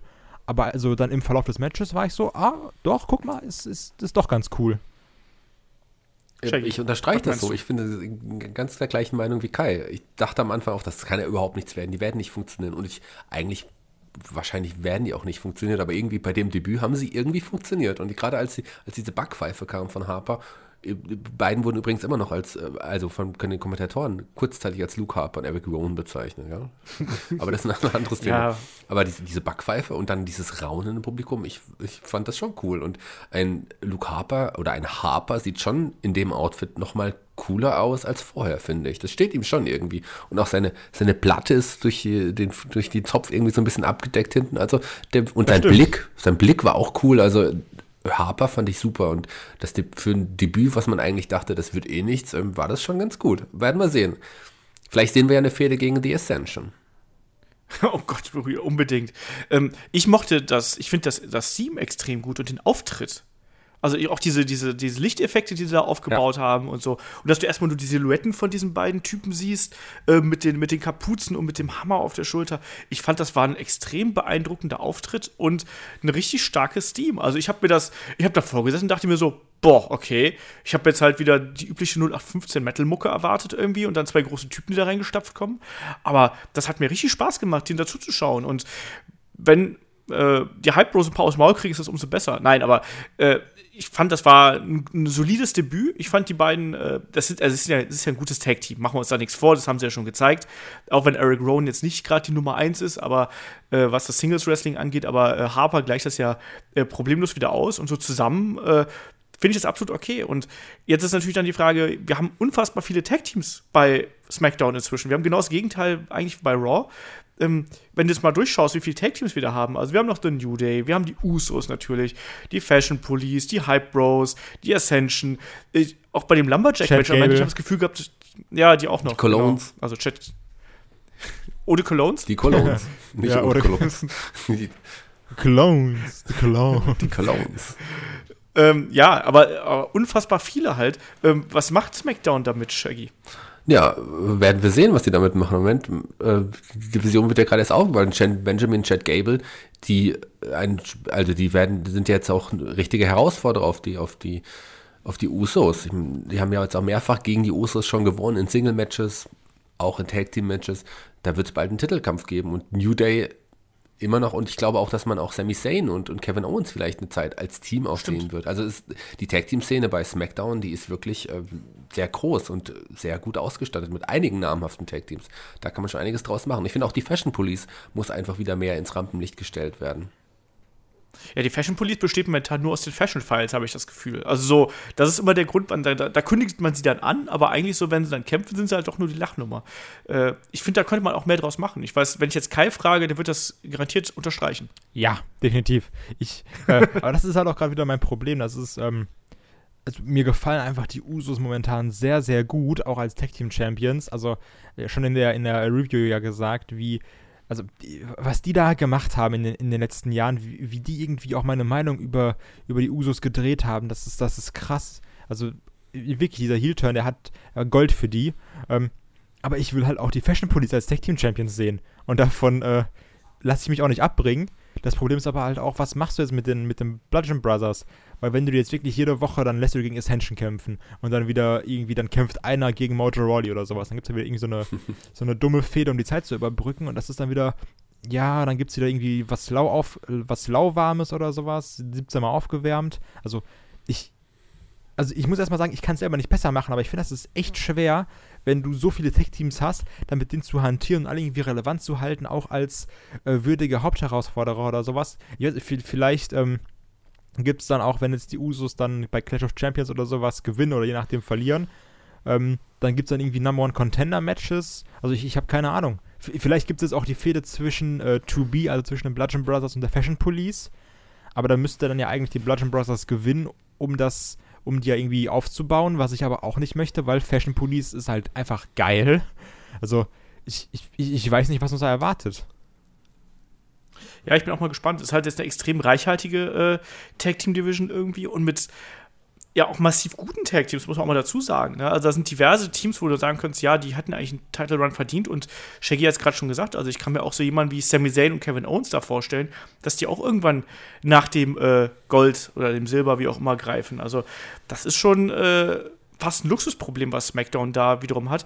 Andererseits sehe ich wiederum so, dass man halt eben oben in der Singles-Division echte Probleme hat. Also klar, wir haben einen, einen, einen äh, AJ Styles, der halt leistungsmäßig über allem irgendwie thront, äh, aber dann hast du irgendwie Jinder Mahal, den keiner so richtig mag, noch nicht mal Kai. Und ähm, dann wird es auch schon schwierig. Also ein Shinsuke Nakamura halte ich jetzt auch nicht für so aufgebaut, dass er da reinpasst. Ein Bobby Roode auch. Ähm, Randy Orton, schwierig. Wie seht ihr aktuell die, äh, die obersten Card-Regionen da, was, was so den Main Event angeht? Also ich habe gerade die Leute angesprochen. Ähm, ist das ein Problem, Kai? Nein, das ist kein Problem, weil wir AJ Styles gegen Nakamura möchten. Und das ist auch kein Problem, weil Nakamura ist für mich trotzdem immer noch etabliert. Klar, diese ganzen Niederlagen gegen Jinder Mahal waren nicht so cool. Ähm, ich hoffe einfach, dass jetzt wirklich nach ähm, Clash of Champions AJ da verteidigt und dass sich die Sache damit Jinder Mahal erledigt hat. Also so, von mir, also soll er mit Card irgendwas machen, keine Ahnung, aber ich möchte ihn echt nicht mehr mit dem Titel sehen, weil mir das keinen Spaß macht. Ähm, ja gut, und dann will ich halt, dass ein Nakamura, also eigentlich wollte ich ja, dass ein AJ den Rumble gewinnt, aber hey, man kann nicht alles im Leben haben. Dann möchte ich, dass Nakamura den Rumble gewinnt und dann geht's halt rund bei WrestleMania. Und dann sind wir alle glücklich. Da gibt es kein Problem und deswegen ist für mich auch die Main-Event-Szene bei SmackDown einfach gesetzt. Shaggy, wie siehst du das? Ja, also kurzfristig gesehen äh, muss ich da Kai auch zustimmen. Man hat Nakamura als möglichen Gegner. Man könnte auch Bobby Wood äh, endlich Heel-Turn, wo er auch wirklich hingehört und auch gegen AJ fäden. Das wäre auch eine ganz, ganz coole Fehde, auf die ich mich freuen würde. Aber so langfristig gesehen sehe ich da ansonsten keine Alternativen. In Randy Orton gegen AJ Styles will ich nicht wiedersehen und da, ansonsten fehlt's. Also da muss ich Olaf dann schon wieder recht geben. Da, da, da kommt niemand dahinter. Wen, ja, da gut, muss man du, so, sagen wir mal so, wenn du jetzt bis WrestleMania was hast, das ist halt schon mal sehr, sehr lange in, in WWE-Zeit gerechnet, ne? Ja, aber du kannst jetzt keine sechs Monate lang oder sieben Monate lang, nee, du weißt das vier, vier, fünf Monate eine Feder aufbauen mit Shinsuke Nakamura. Der braucht. Ja, gut, klar, klar, also jetzt Clash of Champions hast du halt erstmal AJ gegen äh, Jinder, ja. dann verteidigt Jinder, dann kommt der Rumble, ähm, da wird dann, keine Ahnung, AJ gegen Charles Robinson kämpfen und äh, den Rumble gewinnt dann halt Nakamura und dann geht's rund. Man könnte natürlich auch die High Pro splitten und beide in den Main Event Bereich pushen. Oder beide gewinnen zeitgleich den Rumble. Oder die Ascension. Oder die Colognes. Die, ich bin für die Colognes. Shane McMahon. ich finde, bei der nächsten Hausshow in Köln äh, tre treten die gegen die Colognes an. Naja. Wir haben ähm, auch noch Shane McMahon. Ich weiß nicht. Das ist der größte Star von SmackDown, wie wir beides. Das stimmt, das ist der krasseste Wrestler. Oh, das ist, finde ich jetzt nicht auch ein bisschen anstrengend, dass Shane McMahon so extrem überpräsent ist. Ja, omnipräsent, prägnant, wie auch immer in den Shows ist. Ja, das total. ist das ist krank, oder? Also, ich weiß noch, wie wir alle irgendwie ausgerastet sind, wir uns gefreut haben, oh mein Gott, Shane McMahon ist zurück. So unfassbar geil. Auch, also allein dieser Pop, der da wirklich war. Und ich meine, der ist ja immer noch beliebt. Es gibt ja da auf Chan o Mac Chance und sowas. Ähm, aber ich muss den nicht jedes Mal wresteln sehen. Also, so, ja, ich hab's halt verstanden und es ist ja doch irgendwie mal cool, aber im Endeffekt kann auch einfach Shane McMahon reinkommen, alleine irgendwie aus 20 Metern irgendwo runterspringen, habe ich halt den gleichen Effekt. So ein bisschen mehr bringt er ja schon mit sich, als nur, dass er irgendwo runterspringt, oder Shaggy? Seine geilen Schläge. die Schläge. Ich wusste, dass Kai das gleich wieder anspricht. Klar, der hat auf jeden Fall auch Charisma und, und der ist ein Star. Also muss man schon sagen. Er ist ja schon jemanden, den die Leute auch kennen und die Leute auch gerne sehen. Aber er ist kein, kein Wrestler in dem Sinne. Also meine Freundin hat mal gesagt, wenn er irgendwie alt und senil wird, dann versucht er überall irgendwo hoch aufzusteigen oder hochzuklettern und von oben runter zu springen. So. so. Kann ja sein bei ihm. Macht nee, der Gewohnheit man sieht in ihm eigentlich wirklich nur den, der von oben irgendwo runterspringt. So, das ist das, was er in seiner Wrestling-Laufbahn in Anführungsstrichen eigentlich hauptsächlich gemacht hat. Von, die Schläge kann man ja wirklich vergessen. Aber er, er hat, er hatte Standing, aber trotzdem ist er kein Wrestler. Und auf Dauer gesehen will ich ihn auch nicht immer im Ring sehen. Ab und an als General Manager oder Commissioner gerne, aber nicht als Wrestler. Ja, es ist halt generell ein bisschen. Wir haben wir so ein ähnliches äh, ja, Main-Event-Vakuum, wie wir es schon äh, zu Authority-Zeiten haben. Ich finde das. Ach, jetzt haben wir es nur eben auch, Was? Nein, weil ich finde, wir haben es jetzt über zwei Shows verteilt. Dadurch, dadurch denkt man, es ist weniger, aber das trotzdem stehen die Autoritäten extrem im Mittelpunkt bei beiden Shows. Ach, das meinst du, okay. Ja, eben. Ich dachte, du meinst mit Main-Event-Vakuum, dass uns irgendwie Main-Eventer fehlen. Ja, bei SmackDown auf jeden Fall, bei Raw nicht so, aber bei SmackDown auf jeden Fall. Ja, aber gut, du kannst auch- bei SmackDown kannst du halt immer noch sagen, okay, du nimmst halt AJ, du nimmst einen Randy Orton, du nimmst Kevin Owens, du nimmst einen Sami Zayn dazu jetzt noch halt durch diesen, durch diesen Bund und sowas. Das ist halt dann schon irgendwie in Ordnung. Dann nimmst du noch einen Nakamura dazu, weißt du, dann hast du halt auf jeden Fall schon mal irgendwie deine fünf Leute. Das ist ja auch nicht schlecht, ne? Das ist ja auch die Sache. ja, aber ist auch nicht viel, oder? Ja, okay, aber du weißt ja, hast du irgendwie dauerhaft 20 Main-Eventer? Ja, es gab zumindest mal zu besseren Zeiten gab es noch mal ein paar mehr, aber es stimmt schon. Aber da sind doch jetzt auch, da sind auch Leute, die sind einfach durch. Also zum Beispiel Randy Orton will keiner mehr sehen, Jinder Mahal will keiner sehen. Ähm, dann sind es eigentlich nur noch AJ, Kevin und Sammy so, so ungefähr. Und Shinsuke vielleicht, wenn er irgendwann mal weit ist. Ich habe mittlerweile echt Angst darum, was mit Bobby Roode passiert, weil ich sehe den überhaupt nirgends. Ich fand, der wirkte bei der Survivor Series wie eine Lachnummer, Na, wie aber ein, da kommen wir eine gleich drauf. wie ein. One-Trick-Pony. So, das, das war ganz furchtbar. Und ich, Ich, habe mag dieses Glorious-Ding nicht. Also, also, also dieses äh, mit Ja, seinen das- Händen so wedeln. Ja, ja, genau. Das war halt ganz furchtbar, weil, äh, weil, weil er darauf auf diese eine Geschichte minimiert worden ist. Und das fand ich so schrecklich. Ich so, Alter, du bist doch mehr als nur glorious und nur als diese verfickte Geste. Entschuldigung, das das benutze ich ja solche Worte nicht, aber das war, das war so eine Kacke. Ähm, das, da, da habe ich echt die Pest bekommen, weil der auch ähm, einfach ein guter Wrestler ist und der war da auch in dem Match vollkommen verschenkt. Und wo war er jetzt in der letzten Smackdown-Ausgabe? Irgendwo Backstage, wo er sich von Sammy und äh, äh, Owens da hat anquatschen lassen müssen. So. Aber ansonsten rennt er offensichtlich nur in Backstage in seinem Bademantel durch die Gegend und Na, äh, na, ist glorious. Warte. Und zwar, ich glaube ja, dass, äh, ja, mit Adleraugen Smackdown geguckt und ähm, Bobby Roode wurde ja geschlagen draußen und zwar von Baron Corbin. Und ich denke, dass das der Beginn sein wird einer Fehde um den US-Titel zwischen den beiden. Genau, die haben sich ja noch durch den Ring geprügelt am Ende. Und äh, ja, das wird auf jeden Fall eine Fehde, die jetzt kommt. Also ich sehe das auch. Bobby Roode gegen Baron Corbin. Ob man es wirklich sehen will, ist die andere Frage. Ja, aber dann kriegen wir so einen Glorious US-Champ und dann, dann äh, etabliert er sich. Also ich glaube, das wird jetzt die Richtung für einen Bobby Roode sein. Ich glaube, das ist auch die richtige Richtung für einen Bobby Roode. Ich glaube, die richtige Richtung für einen Bobby Roode ist ganz klar auf der Heel-Seite. Der könnte Nummer 1 Heel bei einem Brand sein, aber er ist kein Face, er ist einfach kein geborener Face.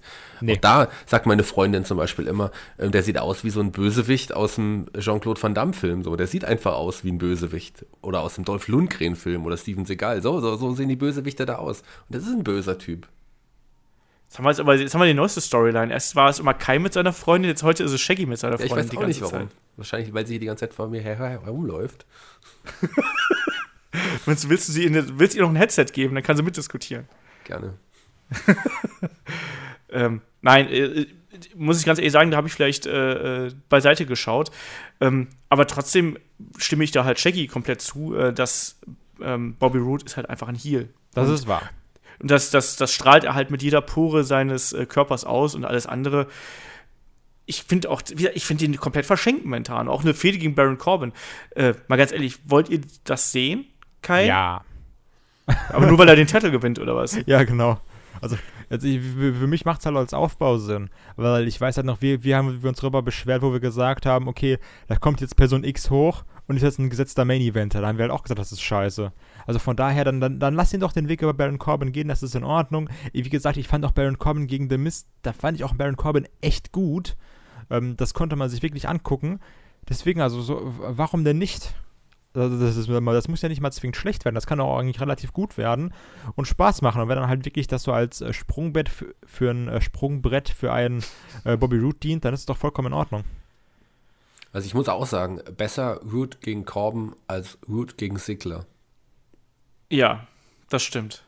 Und, oder besser als äh, äh, Root gegen Corbin, als Root gegen, keine Ahnung, niemanden. Also, dass der gar nicht in den Shows irgendwie auftaucht oder sonst irgendwas. Also, ja, äh, da stimme ich euch dann zu. So. Was macht Rusev?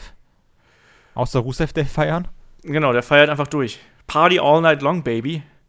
Ich weiß es nicht, was man momentan mit Rusev anfangen kann. Es bleiben ja nicht mehr so viele Leute bei äh, SmackDown irgendwie übrig. Ich kann mir tatsächlich irgendwann vorstellen, dass es halt so eine, ähm, eine, eine größere Gruppierung gegen Shane McMahon geben könnte. So, und dann kämpft du? Champion alleine, gegen alle und gewinnt? Genau, Okay, so sieht's aus. haben wir, haben wir Aber- geklärt. Aber ganz kurz, so weit hat die WWE uns schon, dass wir eigentlich Rusev vergessen. Na klar, Rusev ist auch jemand, der in den Main Event gehört. Und das wäre auch ein guter Gegner für AJ Styles. Was wäre das für ein Match?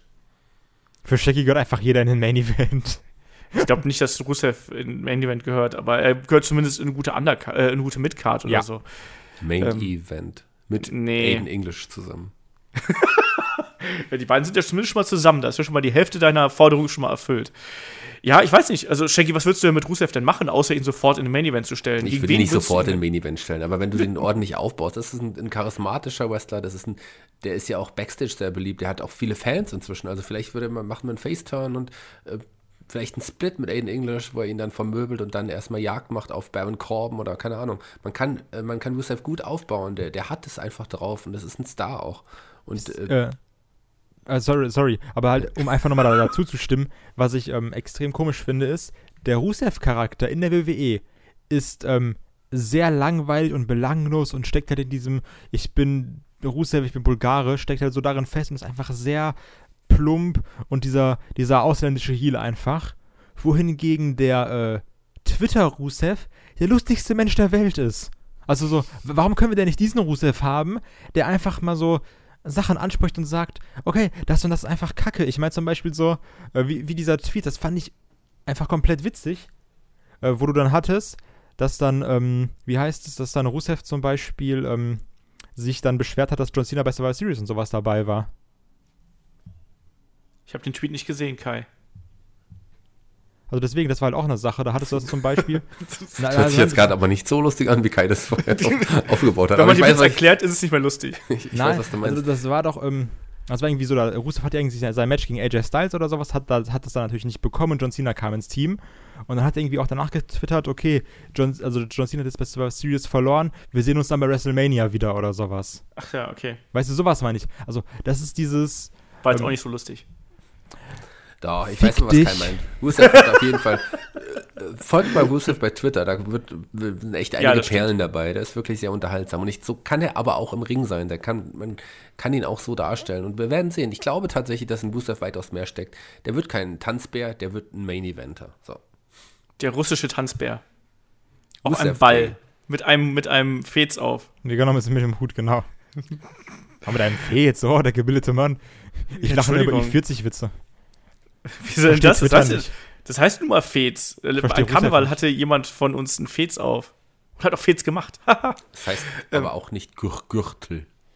ja, das ist, das ist mein rheinischer Einfluss. Gürtel. Olaf trägt Fez und Gürtel. Ja. Ähm, eine Baustelle haben wir noch und das sind Sami Zayn und Kevin Owens. Ähm, die ja, da haben wir schon, haben wir schon so ein bisschen angeschnitten. Ähm, können wir vielleicht auch noch mal so ein bisschen spekulieren. Äh, Shaggy, wo geht denn der Weg für die beiden hin und geht er vor allem als Team irgendwo hin oder wie lange dauert es, bis Kevin Owens äh, den guten Sammy abgeschüttelt hat und wir seinen seine ich glaube, ich, ich hoffe, das dauert noch lange. Ich möchte euch kurz vorher noch eine Frage stellen. Wie geil ist Sami Zayn denn, bitteschön? Wie geil kommt er denn rüber? Ich finde den, das ist meiner Meinung nach der unterhaltsamste Charakter aktuell bei der WWE. Und Definitiv. Also ich, ich kann nur zustimmen. Karikatur seiner selbst vorher. Also es ist echt wirklich gut, wie er das macht. Und ich, ich könnte ihm stundenlang zuschauen. Und Also auch wie, so wie er redet und alles, ne? Ja, so ein nerviger Typ jetzt. Ja, also wirklich. Ja, wie ich den wie geil. gut Also er das einfach macht. Und auch dieses, dieses, also wie dumm läuft er denn bei diesem Kevin Owens-Theme die ganze Zeit? Also, das, das unterhält mich komplett. Also, so in, also egal ob in Bewegung oder wie er redet und sowas. Ich, kann, ich kann das nicht mehr beschreiben, wie diese Art ist, aber das ist so, so, so quirlig, nervig, aber auch ein bisschen sarkastisch. Das ist einfach geil. Und es funktioniert, es funktioniert einfach. Und auch die, die beiden werden sich dadurch, beide hoffentlich im Main Event auch festsetzen dürfen bei, bei SmackDown. Und dann haben wir doch auch wieder zwei Main Eventer. Also lass die beiden noch ein, mehrere Monate zusammen. Warum nicht erst bei WrestleMania 36 Sami Zayn als Babyface den Champion-Titel von Kevin Owens nehmen? Warum nicht? Meine Befürchtung ist aber dabei auch so ein bisschen, dass du jetzt halt diesen ähm, Moment hast, dass es. Also ich habe Angst, dass du irgendwie an, an den Punkt kommst, wo, WWE, wo WWE sagt, wir wissen gerade nicht mehr, was wir aus den beiden machen sollen, wir wissen gerade nicht mehr, was, wir- was wir aus der Storyline machen sollen, weil uns irgendwie die, die Informationen ausgehen, weil wir nicht jede Woche Randy Orton gegen einen der beiden stellen können. Ähm, und dass wir dann sagen, okay, fuck, was machen wir jetzt? Okay, wir splitten die halt wieder. Das ist so ein bisschen meine Befürchtung. Und das würde ich echt nicht gerne haben. Mhm. Ja, mal Olaf, schauen. wie findest du denn Sami Zayn? Sag mal, sag du mal was Ich finde ihn hochgradig unterhaltsam und äh, mega lustig halt momentan. Also, wie ihr schon gesagt habt, das ist halt echt momentan so ein Typ, ähm, den möchtest du dann am Laufband einfach, einfach nur aufs Maul hauen, weil der einem so auf den Sack geht. Äh, absolut super. Und ich finde auch gerade in der Kombination mit diesem äh, stoisch-zynischen äh, Kevin Owens daneben passt das natürlich auch. Und du merkst halt einfach, dass die beiden sich kennen, die wissen, wie sich die Bälle zuspielen müssen und das ist äh, großartig. Also mir macht das auch momentan sehr viel Spaß mit den beiden. Äh, ich bin mal gespannt, wie lange man äh, diese Geschichte aufrechterhalten wird. Und ähm, ich hoffe auch, dass man das noch ein bisschen, dass man das ziehen wird. Ich meine, wir haben bei Kevin Owens und Jericho gesehen, wie das dann irgendwann explodiert ist. Ich hoffe, dass man sich einfach noch ein bisschen länger so laufen lässt, weil man hat hier quasi einen gemeinsamen Feind mit äh, Shane McMahon und äh, da braucht man ja Freunde. Äh, entsprechend glaube ich, dass man das äh, länger halten kann. Das und dann mal sehen, ja. Also ich habe halt so ein bisschen die Angst, dass es einfach dann nur darum geht, äh, also weil Sami Zayn und Kevin Owens werden ja trotzdem immer sehr so wie, ähm, ja, nicht Opfer, aber so ein bisschen die, äh, als Verlierer dargestellt, weißt du, dann kriegen die mal hier aufs Maul und da und dann muss auch ein Kevin Owens irgendwie auf die Knie gehen von einem Daniel Bryan, bitte, bitte feuer mich nicht und sowas. Also das ist auch immer, also die ziehen ja trotzdem den kürzeren dauerhaft. Ja. Und das finde ich immer nervig. Also du hast dieses, okay, wir haben jetzt irgendwie die Heels, aber guck mal, haha, die Guten gewinnen und ein Daniel Bryan führt dir an der Nase rum und sowas. Und das gefällt mir dann nicht. Also ich, ich brauche jetzt halt nicht die ganze Zeit Sami Zayn und Kevin Owens gegen Shane McMahon. Also dass das quasi sich nur darüber definiert wird. Mhm. Das ist so ein bisschen meine Sorge dabei. Ja, das sieht aber momentan leider sehr stark danach aus. Ne? Vor allem, wenn ja. wir mal überlegen, wir hatten schon Kevin Owens gegen Shane McMahon im Steel Cage. So. Äh, nicht im Steel Cage, im Hell in a Cell sogar. Ja, ähm, eigentlich sollte das ja ein Abschluss sein. Stattdessen war es halt irgendwie der Anfang zu dieser ganzen Geschichte. Ähm, wo soll das noch enden, Shaggy? Wo soll das noch enden? Das, äh, das ist eine gute Frage. Also ich wollte gerade in, in eine Frage in eine ähnliche Richtung gehen. Werden wir vielleicht ein Daniel Bryan sich auf irgendeine Seite wirklich schlagen sehen? Also es gibt ja schon Andeutungen, dass es möglicherweise ja. einen Heel-Turn geben könnte von Daniel Bryan.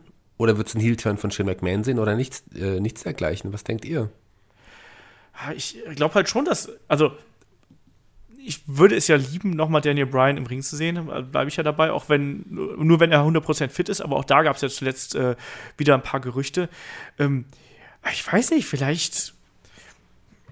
Ich kann, ich kann mir da äh, Varianten in alle Richtungen vorstellen, muss ich ganz ehrlich sagen, weil natürlich auch der, sowohl der Sami Zayn als auch der Kevin Owens Charakter ähm, da genug Spielraum irgendwie bieten. Ne? Also ich kann mir zum Beispiel Daniel Bryan schlecht als, als Heel vorstellen, muss ich ganz ehrlich sagen, weil er einfach so sehr geliebt worden ist über die letzten äh, vielen Jahre. Andererseits, umso schockierender wäre halt natürlich ein Heel-Turn, ne? weil man das sich nicht vorstellen kann.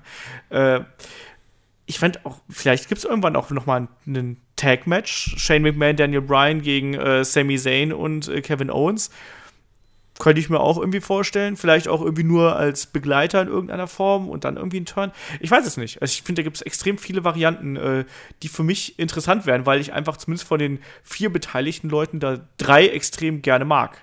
Kai, was würdest du daraus machen? Was hast Boah, du denn gegen Sami Zayn? ja, ja. Ähm, ich muss aber mal sagen, ich, mir gefällt sowieso das, was, Shay gerade angesprochen hat, diese, diese ähm, sehr versteckte, aber irgendwie Be Bewusstseinsänderung eines Daniel Bryans. Also halt, das, das fing ja an mit diesem, mit dem Kommentar von Stephanie McMahon, dass sie gesagt hat, ja, guck mal, wenn halt ein Shane McMahon ähm, außer Gefecht gesetzt ist, dann gehört dir quasi SmackDown. Und du hattest ja in den letzten Wochen auch immer so die so ganz, ganz kleine Reibereien zwischen äh, Shane und Daniel Bryan. Ähm, ich frage mich halt, wo das hingeht. Und das war jetzt ja auch eigentlich so, dass ja normaler, also Shane hat ja damit gerechnet, dass Daniel Bryan, Kevin Owens und äh, Sami Zayn feuert und hat jetzt ja auch da dann irgendwie sich dagegen ausgesprochen. Also, dass du. Ich, ich weiß nicht, wo es hinführt, aber ich bin erstmal gespannt, das zu sehen, was jetzt ein Daniel Bryan machen wird. Also, so vielleicht haben wir auch einfach so dass du dann merkst, okay, Shane McMahon ist trotzdem halt noch so, insofern McMahon, dass er einfach sehr machthungrig ist und seine Macht ausnutzen möchte und sowas, so in Richtung, in Richtung Vince, in Richtung Stephanie, also dass er eben in die gleiche Richtung geht wie die beiden. Das kann ja auch sein, dass es halt einem Daniel Bryan missfällt oder so. Also ich, ich, ich frage mich auch, was zwischen den beiden wird, aber ich möchte, dass man dann äh, einen Sami Zayn und Kevin Owens da trotzdem irgendwie rauszieht und dass die für sich stehen und irgendwie ihr Ding durchziehen. Also weil das du quasi die beiden Sachen so für dich erstmal trennst. Weil im Endeffekt, wir, wir wissen alle, es wird zu 99,9% nicht zu einem Match mit Daniel Bryan kommen. Und dann wirst du irgendwie da haben, okay, Shane McMahon und XY gegen Sami Zayn und Kevin Owens oder sowas. Aber das brauche ich halt auch nicht zwingend. Deswegen hätte ich lieber, dass du sagst, okay, Daniel Bryan und Shane McMahon klären ihr Ding irgendwie. Was ich nämlich gerade sehr schön finde durch diese ganzen Andeutungen und sowas. Und äh, Sami Zayn und Kevin Owens machen halt irgendwie ihr Ding. Ja, ich bin gespannt. Also ich habe da auch jetzt keine, keine äh, Idee, wie das weiterlaufen könnte, aber ich kann mir halt eben alle Varianten da vorstellen. Und ich fände ganz im Ernst, also ähm, sowohl ein, ein, ein Split von Daniel Bryan und Shane McMahon, die ja wirklich jetzt über die letzten, äh, wann hat man den Brand Split? Letztes Jahr irgendwann? Ähm, die ja wirklich dann Best Buddies irgendwie die ganze Zeit gewesen sind, ne? Und ja immer so, äh, die ja wirklich die Bros gewesen sind. Aber man hat jetzt schon so ziemlich gut die Saat des Zwietrachts gesät irgendwie.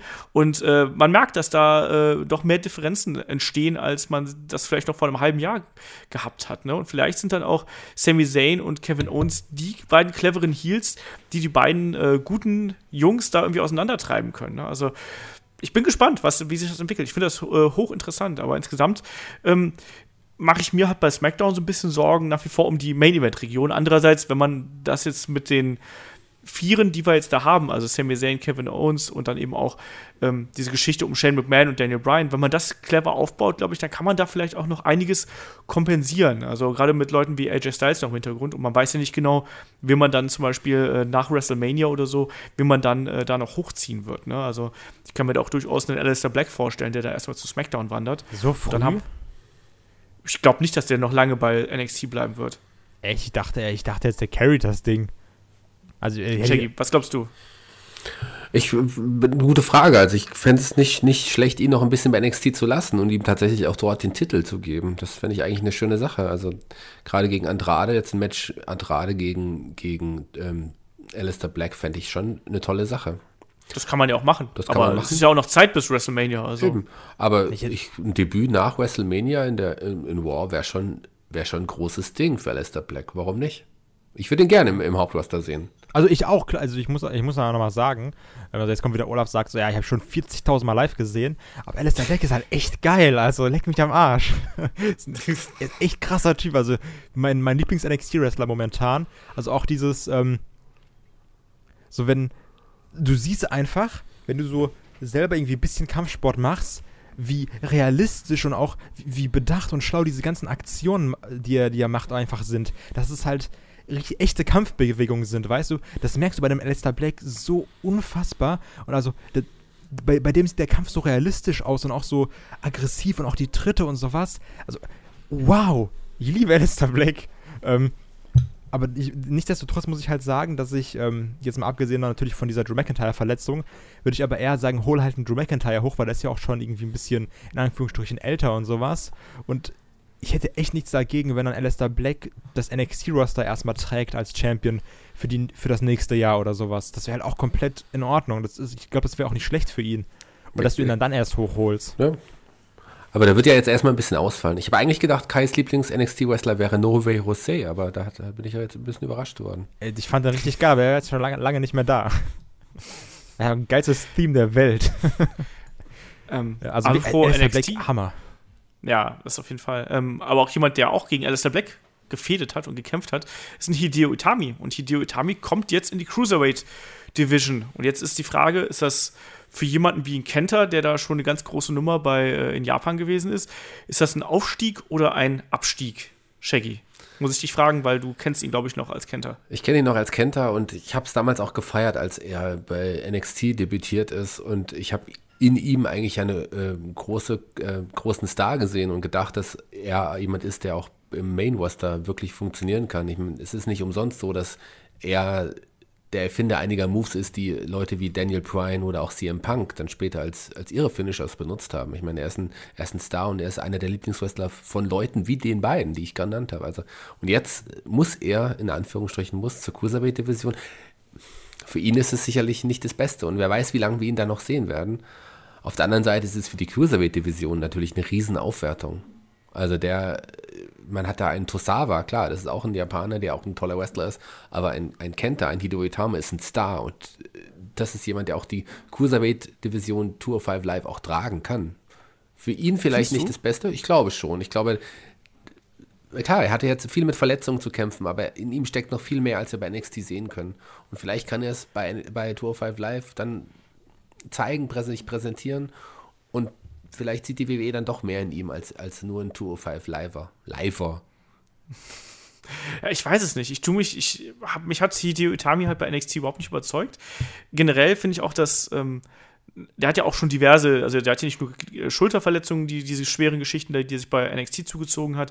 Der hat ja auch äh, davor schon schwere Knieverletzungen gehabt, die natürlich auch seinen Stil so ein bisschen verändert haben. Ich finde, dass Hideo Itami seit jeher immer so das ich weiß nicht, mir, mir, hat immer so ein bisschen das Charisma und die Ausstrahlung gefehlt. Und ich glaube, das wird ihm auch bei Tour of Five Live zum Verhängnis werden, dass er da nicht sich eigenständig im Mittelpunkt drücken kann, weil rein vom In-Ring-Style her gibt es da viele, die ähm, nicht unbedingt ähnlich sind, aber die vielleicht noch ein bisschen flashier sind, um es mal so zu sagen. Also die ein bisschen auffälliger sind, als er das ist. Und ich bin mir da nicht 100% sicher, ob er da nicht untergeht auf lange Sicht. Dass er debütiert mit einem Knall und dann irgendwann einfach wieder sein, sein Stern untergeht und dann ist er halt einer von vielen. Also ich bin da nicht ganz so positiv wie du, Shaggy. Schauen wir mal. Also, aber bevor die WWE dann Sani Ono ausgräbt und ihn als Manager an seine Seite stellt, sollte er wahrscheinlich doch wirklich äh, lieber zurück nach Japan gehen. Ja, Shofunaki kann ja wieder äh, äh, Manager spielen. Okay. Der ist ja immer, immer dabei. Das wäre auch nett. Naja, wir werden sehen. Ähm, ja, sollen wir doch. Also, wir haben jetzt aber Tour 5 Live. Wir haben Enzo und den Soul Train jetzt seit, seit kurzem, also mit seiner gesamten Gruppierung, die er irgendwie um sich herum geschart hat. Das macht für mich nicht so wirklich Sinn. Aber es ist unterhaltsam. Ich liebe dieses GIF von den ganzen Jungs, die dann da in der Reihe stehen und Enzos Tanz nachmachen. Drew, ähm, Drew Gulag ist auch einfach unfassbar witzig. Drew Gulag ist dieses, fantastisch. Dieses ungewollte witzig sein, das ist, das macht er schon sehr, sehr gut. Auf jeden Fall. Das ist übrigens eine alte Storyline, ne? muss man mal dazu sagen. Also, es ist eine alte CCW-Storyline, äh, ähm, die er jetzt quasi auf das WWE-Produkt umgemünzt hat. Ne, also es gab damals schon bei der CCW irgendwo 2000, ach keine Ahnung, ich habe es gestern noch recherchiert, ich habe schon vergessen, ähm, vor fünf Jahren oder ungefähr, gab es ähm, die Campaign for a Better Combat Zone und da hat er dann unter anderem mit einem gewissen Alexander James zusammen dann auch diese Kampagne angeführt und da sehr, sehr ähnliche äh, Promos gehalten und ähm, ihn hat das damals bei CCW zum World Title gebracht.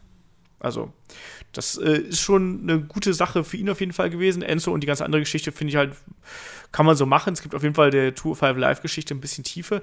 Ähm, die Frage ist, was ist denn eigentlich mit Neville? Glaubt ihr noch, dass Neville irgendwann noch mal äh, zurückkommen wird? Weil, ich habe heute noch mal geguckt, er ist auch noch auf äh, WWE.com ist er noch vertreten und angeblich soll er ja auch noch Vertrag haben.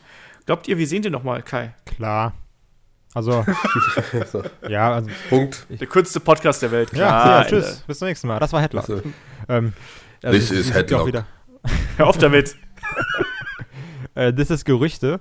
Und zwar ist es ja wieder äh, so, dass man gesagt hat, ah, oh, hier Neville und sowas, die waren ja wieder in Gesprächen, dass er doch wieder zurückkehren soll. Ähm, ich glaube schon, dass er da ähm, jetzt einfach mal so diese Auszeit braucht und sagt und einfach mal so ein bisschen diesen, diesen Abstand davon. Äh, denke aber schon, dass halt Neville wieder zurückkehren wird in die Cruiserweight Division. Und wenn du jetzt mal überlegst, halt mit einem Enzo und mit einem Hideo Itami und mit einem Neville und sowas, da wird das ganze Ding halt auch schon eine andere Form annehmen.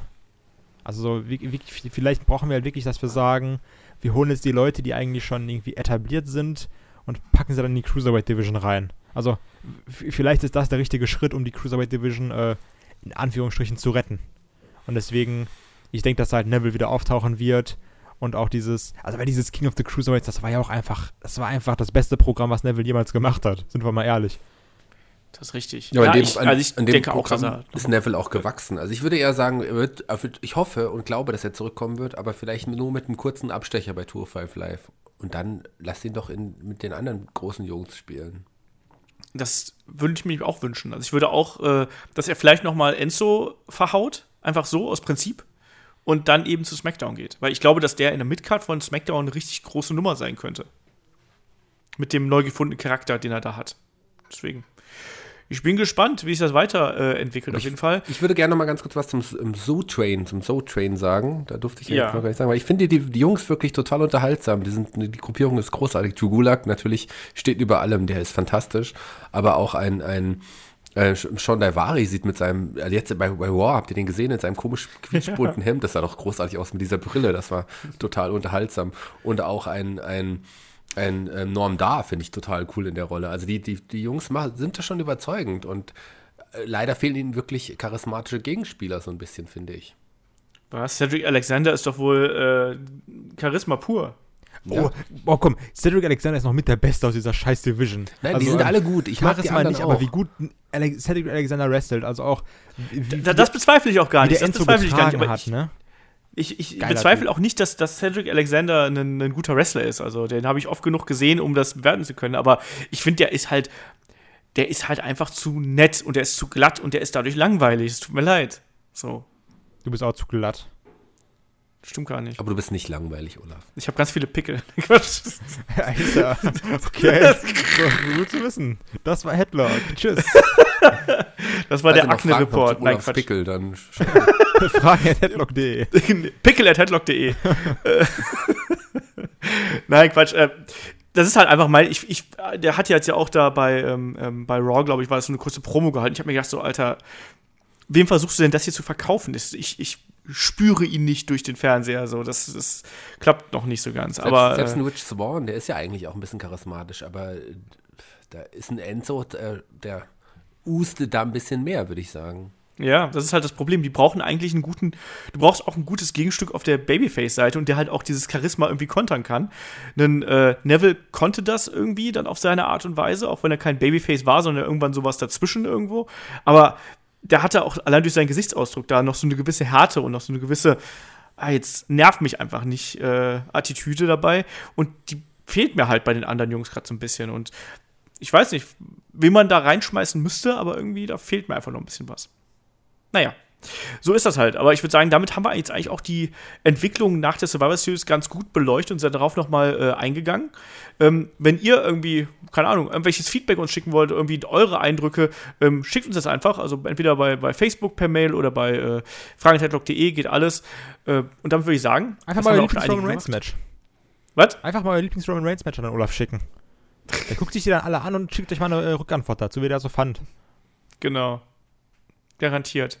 So, der Podcast ist jetzt vorbei und der Kai ist zukünftig nicht mehr dabei. So. Ja, Ähm, nee. ähm, einige haben das ja auch schon äh, gemacht übrigens mit hier Fragen an headlock.de. Also wir haben wieder reichlich Fragen bekommen und die würden wir dann jetzt auch wieder beantworten. Ihr wisst, wenn ihr Fragen habt, Fragen headlock.de. Es gibt Facebook, Twitter, äh, YouTube, Instagram. Einfach alles irgendwie runterknallen. Dann äh, sehen wir das und äh, wir packen das dann hier mit in die Show rein. Ähm, der gute Thomas Müller hat uns äh, via Mail gleich zwei Fragen gestellt. Ähm, und zwar, wenn ihr ein Women's Stable mit dem derzeitigen Roster gründen würdet, wer würde im Stable sein und wie würde es heißen? Ja, wunderschön, immer diese. Ähm, Ich man könnte jetzt ein drei gute Ideen. Ich würde ein Oh, Stable gleich drei. Ein, ja, ein Stable bei War. Das würde ich vielleicht die War Bad Girls nennen, mit Paige. Äh, mit, ähm, ich habe den Namen schon wieder vergessen, mit Sonja Deville. Und wie hieß die dritte? Die Blonde? Mandy Rose. Mandy Rose. Und bei SmackDown vielleicht ein Stable, die Bad Girls SmackDown. Mit Ruby Wyatt, Liv Morgan und Sarah Logan. Das wären zum Beispiel zwei Stables. Ich wusste, als er gesagt hat, "Komm, ich habe drei Ideen, dass nur Scheiße dabei rumkommt. Ich finde das gut. Wir haben diesen, wir haben übrigens diesen, diesen Podcast vor Wochen schon aufgenommen, falls die Raw oder SmackDown weiter das jetzt hören. Könnt gerne meine Ideen übernehmen. Und was ich auch gut fände, wäre natür wär natürlich, nein, das gibt es natürlich schon, die Four Horse Women. Das ist doch ein Stable, was sich so einfach, einfach er ergibt, oder? Ja, Das wäre aber auch das, was ich Also- nehmen würde, wirklich, also, also, als, also die etablierten Four Horsewomen. Ja, genau. Das, als wirkliches Stable in den Shows. Ich glaube, das werden wir spätestens bei WrestleMania sehen. Ja, da, da, gehe ich auch von aus, dass wir da in irgendeiner Form die äh, Horsewomen da zusammen haben. Ähm, ich finde das auch immer ein bisschen schwierig, so als Bau, Bauer ein Stable und dann mit, mit Namen. Ähm, man könnte natürlich einfach, äh, man, man ist ja dann immer so versucht, aus jahrelangen Wrestling-Schauen so Stereotypen zusammenzuschmeißen, oder? Also ich mein erster Gedanke war, schmeiß doch Paige, äh, Becky äh, Lynch. ja, irgendwie Paige, Becky Lynch und äh, Ruby Riot zusammen und mach irgendwie äh, na, irgendeine Al- Alternative. Bludgeon Sisters. Keine Ahnung. Was? Bludgeon Sisters. Irgendwie sowas. Nein, aber, du, du denkst halt dann so in so Kästen und das finde ich ganz furchtbar eigentlich. Sondern äh, Stables sind ja eigentlich am geilsten dann, wenn die sich halt irgendwie ähm, selbst finden und sich aus einer Geschichte Oder heraus ergänzen. Entwickeln. Ja, eben. Und ich finde auch, genau, das Ergänzen ist halt auch schwierig. Ne? Ich meine, du hast, ähm, bei den Damen hast du ja relativ wenig so diese, diese Enforcer-Charaktere, ne? Also klar, du hast jemanden wie eine ähm, Dana Brooke, die das ganz, ganz gut hätte machen können. Du hast natürlich dann ganz, ganz extreme Beispiele, eine Nia Jax, ähm, die sowas übernehmen könnte. Aber auch dann, äh, weiß ich nicht, wenn du dann so jemand wie, äh, wo, wo passt denn da eine Charlotte rein? Ich finde zum Beispiel eine Charlotte kannst du gar nicht ins Stable reinpacken, weil die an sich schon so dominant ist. Ähm, ich sehe halt, gerade wenn du nur einen Titel hast innerhalb einer Division, ähm, sehe ich halt irgendwie als schwierig an, ähm, da einen Stable rauszuziehen, weil eigentlich hat dieser Stable dann relativ wenig Sinn. Weil du trachtest ja normalerweise mit einem Stable nach Macht und nach dem Gold. Und das, wenn du nur einen Gürtel hast, dann hat einer von den Leuten da hat das Gold und die anderen halt eben nicht. Und das ist halt doof. Außer du machst halt so über Jinder Mahal, dass du halt irgendwie zwei kleinere Damen irgendwie links und rechts von Charlotte stellst oder sowas. Der, der, der, äh, keine Ahnung, der Court oder sonst irgendwas. Weißt du, mit äh, Dana Brooke und äh, ich weiß nicht, haben wir noch eine andere kleine Blondine? Liv Morgan. nicht- Ja, irgendwie sowas. Hornswoggle. Der, der, äh, der Queen's Court. Liv Morgan oder diese andere Blonde von Raw, deren Namen ich schon wieder vergessen habe. Mandy Rose. Alter. ähm, der Thomas Müller hat auch noch eine andere Frage gestellt, und zwar, wer ist euer Mount Rushmore äh, von WWE? Also sprich, wer sind die vier wichtigsten WWE-Stars? Also Mount Rushmore ist ja ähm, der Berg, wo die, wo die äh, amerikanischen Präsidenten eingemeißelt sind. Entsprechend, äh, hier geht es dann darum, wer ist, sind eure vier Topstars ever? Ever. Hulk Ever. Hogan, Sto äh, Stone Cold, The Rock und Undertaker. Also, Mount Rushmore ist voll scheiße, weil dann, dann fehlt halt ein Bret Hart, da fehlt jetzt ein Shawn Michaels, da fehlt jetzt ein John Cena und sowas. Aber ja, ich bleib bei den Vieren. Shaggy? Äh, äh, wenn es wirklich ever ist, würde ich genau das Gleiche sagen, was hier der junge Mann vor mir gesagt hat, mit den dreien, die noch fehlen. Bitte, bitte, du wirst sieben. Ja, äh, aber äh, du, äh, wenn du auf dich auf vier reduzieren musst, musst du die vier nennen. Und ein Bret, wo sind dann Bret Hart, Shawn Michaels und so weiter? Das stimmt schon. Was waren nochmal deine vier äh, Top-Leute? Ich habe es schwer vergessen, Entschuldigung. Hulk Hogan, Hulk Hogan, ja. The Rock, Stone Ja. Cold und äh, Der Undertaker. Undertaker. Ich glaube, ich würde sagen Hulk Hogan, Undertaker, Bret Hart und Stone Cold. Ich glaube, ich würde The Rock rauslassen, auch wenn es eine Sünde ist. Und wo ist Shawn Michaels? Wo ist Aiden Der- English? Wo ist Der kriegt eine kleine Gruft Wo ist Triple H? am Fuß des Berges. Ja, ja keine Ahnung. H will eigentlich auch, ne, wirklich. Ja. Ja. Ja, das ist halt schwierig, dieses genug. Mount Rushmore-Ding. Ich habe mir da schon häufig irgendwie drüber Gedanken gemacht, weil diese Memes ja auch sehr häufig irgendwie aufkommen. Ja, also vier Stück. Ich glaube, Wrestling-Geschichte auf vier Namen zu reduzieren, ist ein, ein Ding der Unmöglichkeit. Weil, wonach bewertest du das? Also ich würde jetzt, ich würde jetzt so rein von den Epochen her, Ja, genau, eben. war mein, mein Gedanke halt so, der, der, die Hogan-Epoche, die Hart-Epoche, dann kam die Attitude-Era und der Undertaker überspannt irgendwie alles. So, das war mein Gedanke. Und du hast noch nicht mal einen John Cena genannt, der jetzt auch eigentlich die letzten halt, zehn hab Jahre ich gerade am Ende dominiert hat. gesagt, der auch noch fehlt. Ja, also unfassbar viele. Naja, ähm, ich hoffe, dass die Frage trotzdem so Roman Reigns. beantwortet. Die Roman Reigns. Roman Reigns bekommt einen eigenen Berg. Viermal Roman Reigns, genau. Genau. Die Freiheitsstatue. Genau, mit, dem, mit der Faust nach oben. Uh. Ähm, genau das. Ähm, der Burger fragt via YouTube ähm, so ein paar persönlichere Fragen. Ähm, was guckt ihr? Welche Ligen verfolgt ihr? Gibt es Ligen, ähm, wo ihr alles seht? Verfolgt ihr auch bestimmte Athleten, also gezielt? Äh, ja, Kai, was guckst du denn so? Ich gucke immer die Top 5 Momente von WXW, die wir auf unserem YouTube-Kanal bei Headlock hochladen. Ähm, Richtig. Also klar, ich gucke natürlich immer SmackDown Raw, bla bla bla. Ähm, also wie gesagt, ich verfolge halt die WXW durch ähm, Showberichte, die ich lese und halt durch die ähm, Top 5 Momente. Und sonst verfolge ich eigentlich immer nur so Highlights, irgendwie so ein, jetzt bei äh, New Japan oder sowas werde ich halt Omega gegen Jericho verfolgen oder sowas. Oder bei Ring of Honor, also diese, diese Hauptsachen, die man dann mitbekommt, wenn man irgendwie einen Stephen Amell bei, äh, bei Ring of Honor mal wieder auftaucht oder der, der, der Bullet Club mal wieder irgendwas macht. Ähm, aber es ist nicht so, dass ich sage, ich gucke alles so regelmäßig, also ich gucke nicht so regelmäßig, wie ich halt WWE gucke. Da gucke ich sogar noch dann am, also an, an zweiter Stelle wäre dann sogar die WXW. Mhm. Shaggy, wie ist es bei dir? Fast ähnlich, da aber auch aus Zeitgründen. Also ich schaue natürlich WWE, aber auch weil es sich einfach so ergibt. Ich man kann mir Raw montags, äh, mit Dienstags zum Frühstück anschauen und SmackDown mittwochs zum Frühstück. Und das passt schon. Ich verfolge NXT, aber das gehört ja eigentlich zur WWE. Ähm, Ich verfolge die WXW, klar.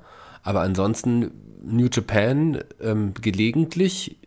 Ich habe auch New Japan World übrigens, das verfolge ich gelegentlich, aber leider nicht in dem Ausmaß, wie ich es gerne könnte. Auch irgendwie sowas wie auch die englischen Ligen, Progress und so weiter, schaffe ich leider zeitlich auch nicht.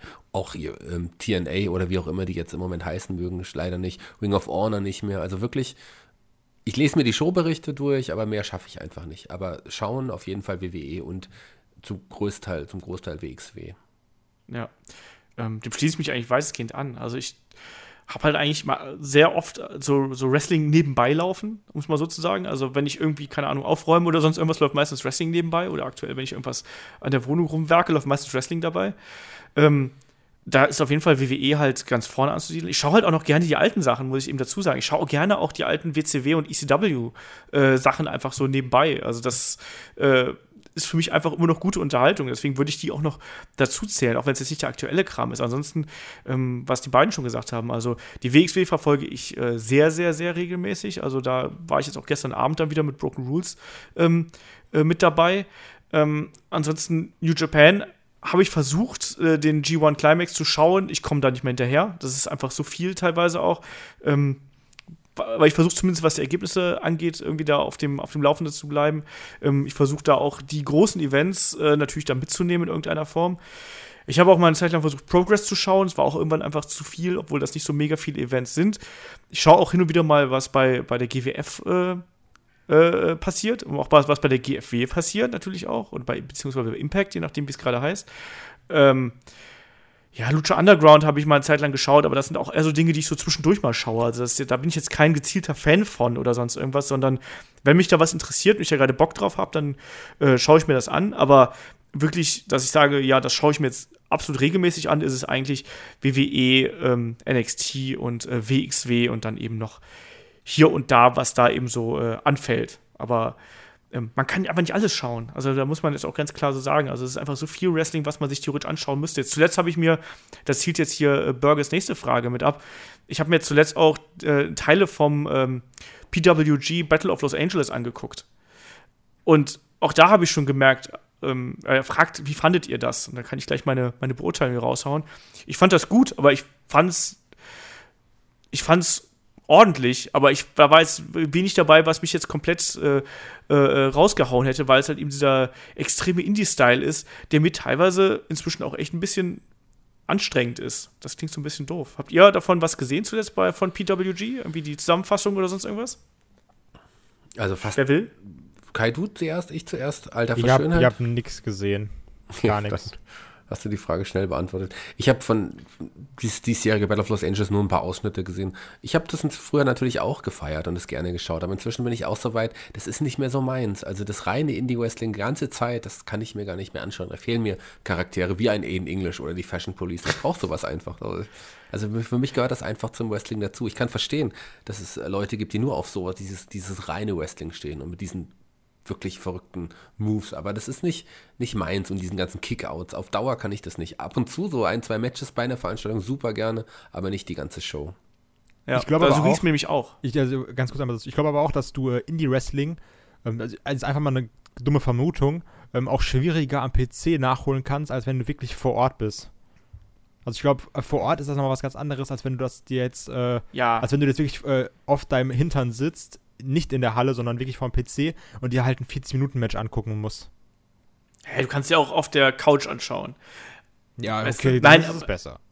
Nein, aber, aber ich kann ja nicht jedes Mal nach, äh, nach Kalifornien fliegen, um mir Battle of Los Angeles anzuschauen. Nein, aber das meine ich, aber also du, guckst dir halt eher ein 40-Minuten-Match an, wenn du, also wir haben das doch schon häufig besprochen, du, du nimmst halt die Zeit nicht so wahr, wenn du vor Ort ja. bist in der Halle, als wenn du jetzt wirklich vorm PC sitzt oder sowas, weißt du? Aber, aber es ist ja auch nicht so, als ob jetzt jedes PWG-Match äh, 40 Minuten dauern würde, sondern es ist einfach Klar. so, du hast, ich finde, dass, dass das Independent Wrestling in den USA ähm, teilweise extrem gleichförmig ist. Es ist immer dieses, diese absolute Overkill. Und gerade bei PWG, ich glaube, wenn ich bei PWG in der Halle sitzen würde, würde ich das abfeiern und wäre danach mega auf dem Adrenalin raus. Ja, genau, das meine ich. Wenn ich das ja. aber wenn ich, wenn ich das vor dem Fernseher mache, denke ich mir so, boah, das ist irgendwie ganz geil, aber irgendwie wiederholt sich das halt und du, du merkst es halt eben im Fernsehen mehr, was vielleicht auch an der Produktion liegt, die sich ja bei PWG gefühlt seit zehn Jahren nicht geändert hat. Ähm, und ähm, da, da, da, da fehlt halt irgendwie was, was mich so emotional fesselt. Ich, ich, mag die Stars, die da auftreten und so weiter und so fort. Und ich finde das Wrestling auch gut, aber mir fehlt halt diese Psychologie dahinter, die ich eben am Wrestling so liebe. So, und das ist halt was, was mir zum Beispiel beim. Ich habe ich hab jetzt nur die ersten zwei Tage gesehen. Ich habe noch nicht alle drei Tage gesehen. Ähm, aber das ist was, was mir da ganz, ganz oft äh, abgeht. Und deswegen bin ich jetzt kein ausgemachter PWG-Fan, sondern schaue es mir halt eher an, um so ein bisschen auf dem Laufenden zu bleiben. Und klar sind da geile Matches dabei, absolut. Ja, aber ich würde jetzt nicht sagen, dass ich da äh, das mega abfeiern würde. Ähm, nächste Frage von Burger war: ähm, Ist Walter gegen David Starr von WXW London für euch ein Match of the Year Candidate? Ähm, ich vermute, dass Kai es nicht gesehen hat, Richtig. weil er kein WXW Now hat. Weil ich nicht in Ähm, London wohne. Genau, auch das. Äh, Shaggy, hast du es dir angeschaut? Ich habe es mir angeschaut und das Match war auf jeden Fall großartig. Also, aber für mich ist es schwierig, so ein Match zu, kategorisieren. Ich gebe auch keine, diese Sternebewertung, damit kann ich auch im Grunde auch nicht wirklich viel anfangen. Ich bin nicht der, der sagen kann, das ist ein, das ist das Match of the Year Candidate oder das ist ein Fünf-Sterne-Match gewesen. Es war auf jeden Fall ein sehr, sehr gutes Match, aber ob es jetzt das Match of the Year Candidate ist, das müssen andere entscheiden, wenn sie das entscheiden wollen. Es gehört auf jeden Fall zu den besseren Matches, die ich in dem Jahr gesehen habe, das ohne Zweifel. Ja, also ich sag mal, das war auf jeden Fall eins meiner liebsten David Starr-Matches. ähm, ich fand es auch ein sehr, echt, ein guter Kampf. Ich fand auch den Aufbau des Kampfs äh, äh, sehr, sehr gut. Ähm, Match of the Year, weiß ich nicht, ich glaube, mein. Auch da, ich glaube, wenn ich das Ding vielleicht live gesehen hätte, hätte mich das vielleicht noch mehr abgeholt. Ähm, mein Match of the Year ist wahrscheinlich Walter gegen Ilya Dragunov vom Karat. Ne, aber, aber da war es halt eben auch eine ganz besondere Stimmung in der Halle. Aber es war ein echt starkes Match und äh, hat richtig Spaß gemacht. Also da gibt es gar nichts. Ähm, ja, der Burger hat noch mal zwei Fragen zum äh, äh, Dream Match zwischen äh, Y2J und Kenny Omega. Ähm, fragt, ja, ist, war das die beste Marketingstrategie für New Japan und ist Jericho jetzt der heißeste Freelancer der Welt? Also Shaggy, sowohl als auch. Marketingstrategie und besser Es war, Freelancer. Das, ich habe die Frage ja schon mal, ich, auch schon mal hier beantwortet, ähnliche, ähnliche Frage beantwortet. Es war auf jeden Fall eine riesen Marketingstrategie. Also es ist auf jeden Fall ein großer Werbeeffekt für New Japan auf dem amerikanischen Markt, aber sicherlich auch hier äh, in Europa. Also jemanden in Namen wie, wie ähm, Chris Jericho zu bekommen gegen einen Kenny Omega, das ist schon, das ist schon was ganz Großes. Das wird auf jeden Fall, der Werbeeffekt wird enorm sein. Das, das, Das denke definitiv. ich auch. New Japan wird ja auch auf dem amerikanischen Markt einfach noch größer werden, dadurch, durch diesen Kampf alleine. Ob Jericho ist ein Freelancer ist, weiß ich nicht. Er wird sicherlich dieses Match haben und kurze Zeit später wird er zur WWE zurückkehren. Jericho hat ja auch selber gesagt, er ist ein WWEler und da gehört er hin. Aber wenn man eine Chance hat, bei New Japan gegen Conny Omega bei dem größten Ereignis in Japan im Jahr anzutreten, dann nimmt man das auch wahr. Also ich, Ja, so, so sehe ich das. Ja, sehe ich das denke genauso. ich auch. Also halt auch einfach so ein, so ein Dream-Match, wo du sagst, okay, das wird halt nie passieren. Und auf einmal so, boom, das, das kam ja auch so bis, also in Anführungsstrichen aus dem Nichts, klar, das ist immer diese, diese Twitter-Fehde zwischen den beiden da. Aber ähm, das ist ja trotzdem nochmal, das ist ja auf jeden Fall eine Hausnummer, diese Ankündigung. Und äh, Ja. heißester Freelancer der Welt, nee. Also beim besten Willen nicht. Ähm, und der fragt dann auch noch, wie wär's denn mit einem Rematch bei WrestleMania? Was würdet ihr davon halten? Die Kenny Omega einfach mal so One-Hit One Wonder äh, bei WrestleMania. Wäre doch aus, Ich fände es eine interessante Variante, aber ich glaube nicht, dass es jemals passieren das wird. wäre auch aus WWE-Firmen-Sicht total bescheuert. Du hast halt einen One-Time-Only-Effekt für dich und ähm, Kenny Omega geht dann als der Typ, der bei WrestleMania gekämpft hat, zurück nach New Japan und dann profitiert der New Japan viel mehr davon. Das wäre allein aus äh, geschäftlicher Sicht total Schwachsinn. Und sind Ja. wir mal ehrlich, die Leute, die jetzt irgendwie ähm, für Kenny Omega einschalten, sind eigentlich auch die, die das WWE-Network sowieso schon abonniert haben. Außer jetzt natürlich die Leute, die irgendwo in ihren Kellern sitzen und in Foren schreiben oder sowas. Aber die werden dann auch dafür sagen, so, ne, dafür hole ich mir das Network nicht, da gucke ich das lieber schwarz im Internet. Shaggy, hast du dem was hinzuzufügen? Ja, also ich, ich glaube nicht, dass es zum Rückmatch der beiden bei WrestleMania kommen wird. Ich würde mich aber freuen, irgendwann Kenny Omega auch äh, tatsächlich als, als festen Teilnehmer bei der WWE, als festen Wrestler im Roster bei WrestleMania zu sehen. In einem Freeway Dance mit Finn Balor und AJ Styles. Wie wäre das denn, liebe Jungs? Auch nichts dagegen auf Ja. jeden Fall. Aber ich glaube nicht, dass Kenny Omega äh, jemals zur WWE gehen Da, wird. ich glaube schon. Früher Das glaube ich auf jeden Fall. Ja, wir werden sehen. Wir werden sehen. Wenn das doch passiert, Ähm, gibt Olaf jedem Hörer ein Bier aus. genau. Ähm, wir haben noch ein paar, paar kürzere Fragen hier. Ähm, passt auch ganz gut dazu. Ähm, äh, NJPW for President fragt via YouTube. Ähm, Mauro Ronaldo ist einfach so genial. Watson wirkt dagegen wie ein Fremdkörper. Nigel geht auch klar. Wie seht ihr das? Sprich, was haltet ihr aktuell vom äh, NXT-Kommentatoren? Oh, also mir gefällt's. Ja, du darfst. Okay. Ähm, Mauro Ronaldo. Das ist, das ist für mich ein sehr zweischneidiges Schwert. Denn ich muss sagen, auf der einen Seite finde ich es sehr geil, wie er kommentiert. Ich liebe das, dass er irgendwie jeden Move benennen kann. Also auch dieses, diese Expertise, die er halt einfach an den Kommentatorentisch bringt, ist äh, einfach unfassbar. Aber was ich jetzt wirklich merke, ich finde, ein Mauro Ronaldo drängt sich unfassbar auf beim Kommentieren. Also der ist sehr überpräsent, der redet Leuten dazwischen, der ist, ähm, also so, man, das klingt jetzt krass arschig oder sowas, aber manchmal denke ich so, okay, vielleicht hat es auch einfach nur ein JBL abgefuckt, dass halt ein äh, Ronaldo sehr viel, auch, also er nimmt halt irgendwie von, von diesem ganzen Kommentar, nimmt er teilweise gefühlt 80% ein. Also klar, er hat ja auch diese nötige Fachkompetenz, um das zu sagen, aber ich hatte das auch wieder bei dem äh, Anfang von NXT gemerkt, wo sich quasi die Kommentatoren vorstellen. Da hat halt Ronaldo einen Redeanteil von 90%, äh, Nigel McGuinness irgendwie 8% und dann Watson 2%. Und das finde ich ist dann doch sehr anstrengend. Und auch diese Mamma Mia Catchphrase, die ist sehr nervig. Shaggy. Also ich äh, mag nichts Kritisches über Mario Ronaldo sagen. Ich finde den super. Ich höre dem gerne zu und bei NXT, da passt er auch inzwischen richtig gut hin ich würde mich aber auch freuen, ihn irgendwann wieder im Hauptprogramm zu sehen. Er ist ein großartiger Kommentator und ich glaube, von den ja, Play-by-Play-Kommentatoren ist er für mich einfach der Beste. Ist es so, muss ich sagen wohingegen ich widersprechen muss, dem jungen NJPW for President, ist, äh, er schreibt, Nigel geht auch klar. Das sehe ich nämlich gar nicht so. Ich finde, Nigel geht nicht nur klar, Nigel ist großartig. Das wenn man sich an seine Stimme gewöhnt hat, der hat schon eine eigenartige Stimme und seinen Akzent auch, dann, äh, wenn man sich daran gewöhnt hat, ist er einfach super. Ich fand ihn schon immer als Kommentator toll und er ergänzt sich auch richtig, richtig gut mit Mauro Rinaldo. Die sind ein gutes Team, die gefallen mir zusammen. Ich höre beiden gerne zu. Und äh, meine Meinung über Percy Watson, ich glaube, ich habe es ja schon mal gesagt, es ist schon irgendwie seltsam, dass man bei den Kommentatorenteams immer drei Leute braucht, inzwischen bei allen in der WW, und einer davon immer schwarz sein muss. Und ich glaube, das ist auch die einzige Qualifikation, die Percy Watson eigentlich hier mit dem Job hat. Der war ja auch mal eine Zeit Wrestler, da war er schon nicht so überzeugend und als Kommentator überzeugt er mich eigentlich auch nicht. Ja, er hat ja auch nichts Großartiges zu sagen. Also, ähm, das ist ja irgendwie das, das Problem an der Sache. Ne? Also, er, der bringt ja nichts da mit rein in diese Runde, was die anderen beiden nicht irgendwie abdecken würden. Ne? Also, ich weiß auch nicht. Also, ich mag Nigel äh, sehr, sehr gerne in der Art und Weise, wie er es macht. Ich mag äh, Moronello auch äh, gerne, obwohl ich es auch verstehen kann, dass zum Beispiel jemand wie Kai sagt, dann, dass er sich halt sehr in den Mittelpunkt drängt. Also, gerade beim letzten NXT Takeover ist mir das auch aufgefallen, dass er da sehr dominant gewesen ist. Aber ich sag mal, da gibt es Schlimmere. So, klar, klar, natürlich, natürlich, klar. Ne? Percy Watson, ähm, genau, also deswegen passt es auch ganz gut, was hier äh, der gute äh, NJPW geschrieben hat mit äh, Watson wirkt ja gegen wie ein Fremdobjekt, also wie ein Fremdkörper. So, ja, das ist er, ist er halt auch, weil in dieser Runde, in dieser Runde brauchst du den halt nicht. So. Also Mauro Ronello und Nigel McGuinness machen das ähm, absolut äh, ordentlich. Und ich finde, drei Kommentatoren beim Wrestling sind nicht notwendig, weil zwei, die können sich viel besser die Bälle zuspielen, als drei das machen können. Und Percy Watson bringt hier nichts ein. Weder Persönlichkeit noch Fachwissen noch sonst irgendwas. Und äh, insofern brauche ich den nicht. Wow. Ähm, darf, darf ich mal ganz kurz fragen, apropos Hautfarbe, ähm, wie findet ihr Booker T momentan bei Raw? Schrecklich. Aber da ändert sich auch nie was dran.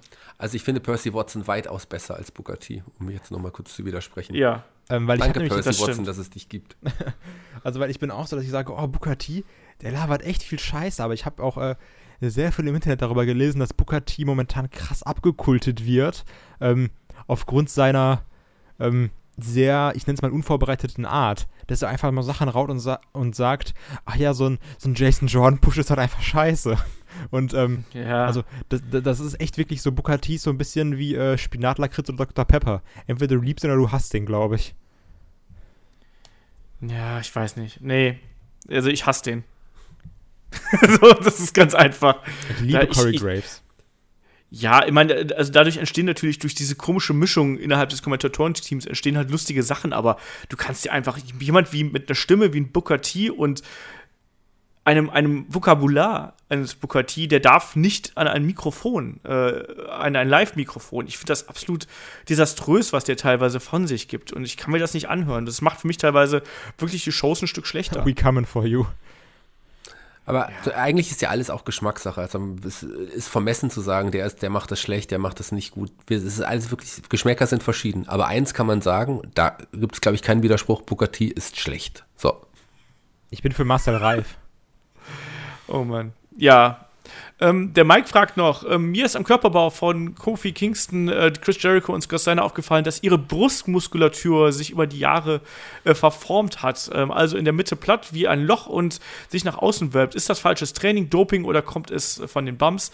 Ähm, ihr als Fachmediziner solltet mal einen Blick drauf werfen. Kai. Ich. Shaggy. Okay, ich ähm, werde als ich als Fachmediziner werde bei Gelegenheit mal einen Blick drauf werfen. Das ist mir, ich habe noch nicht drauf geachtet, sagen wir es mal so. Und ähm, ich kenne mich mit der Anatomie des menschlichen Körpers auch jetzt nicht so aus, dass ich weiß, woher sowas, wie sowas passieren kann. Auch da könnte ich meine Freundin mal fragen, die kennt sich da nämlich aus. Ich, ähm, also generell, also bei Kofi ist mir das ja auch schon häufig aufgefallen.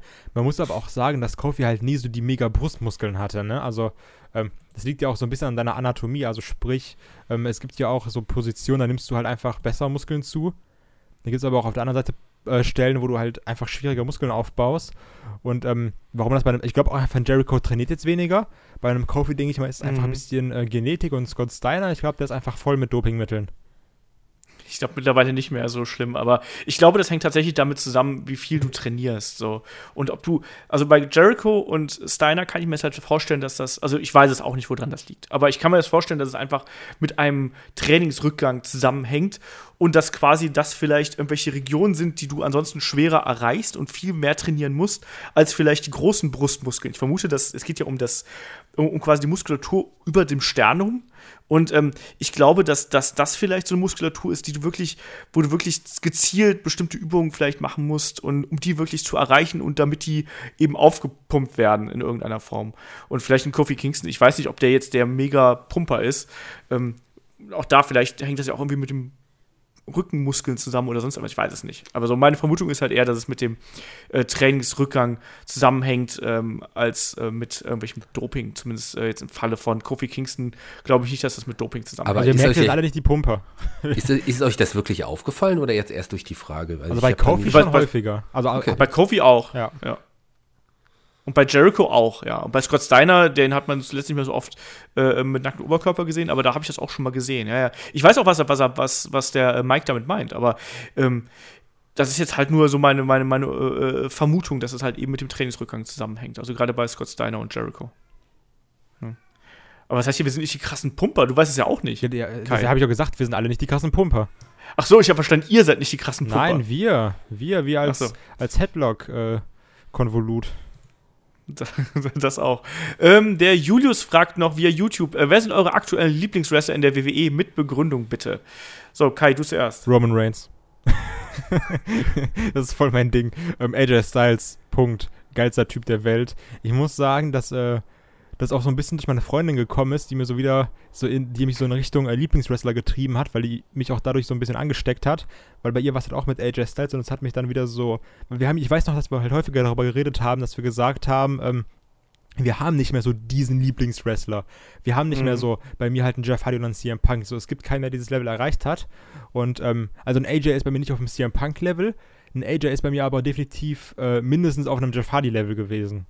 Und ähm, deswegen, also, absolute Lieblingswrestler momentan ist AJ Styles, weil er einfach im Ring, also guck dir einfach jedes Match von dem an und es ist immer fantastisch. Der Typ ist grandios. Äh, Ich liebe den Entrance. Mit dem Titel sieht er auch, sieht einfach so, es passt einfach zu AJ einen Titel zu haben. Ich liebe den Entrance. Ähm, am Mikrofon nicht so stark, aber ich liebe den Entrance und ich liebe seine Moves, ich liebe sein Moveset. Ist einfach so ein geiler Typ. Es macht immer Spaß, den anzugucken. Es gibt da eigentlich keine schlechten Matches und ich liebe den Entrance. Und du liebst AJ Styles. Ja. Shaggy, dein Lieblingswrestler bei? WWE. Ähm, schwierig, wenn ich mich auf, ich muss mich aktuell auf einen auch, auf einen ähm, festlegen, ja? Rusev oder Aiden English? Nee, also ich würde das, wahrscheinlich ist es tatsächlich auch AJ Styles, so, wenn es einer wäre. AJ Styles, ganz klar, so genau mit den gleichen Begründungen, die auch, auch Kai gerade genannt hat. Aber auch ein Sami Zayn finde ich aktuell wirklich, wirklich cool. Muss ich dir zustimmen. Ja. Ja, also bei mir ist es ähnlich. Also bei mir ist auch wahrscheinlich ein AJ Styles, ähm, einfach wegen dem In-Ring-Style, haha, weil er halt einfach immer abliefert. Das haben wir jetzt auch gegen Brock Lesnar gesehen.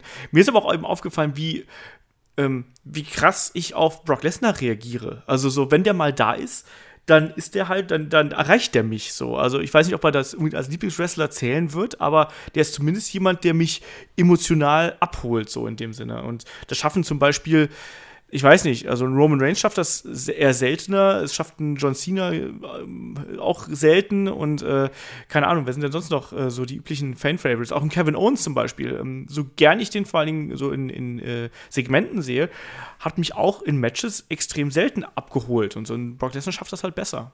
Ne? Aber deswegen, ich würde mal einfach mal äh, einen, einen AJ Styles äh, oben drüber setzen. Ansonsten war es halt immer Daniel Bryan. So, mein, als absoluter, dann wirklich Lieblingswrestler so.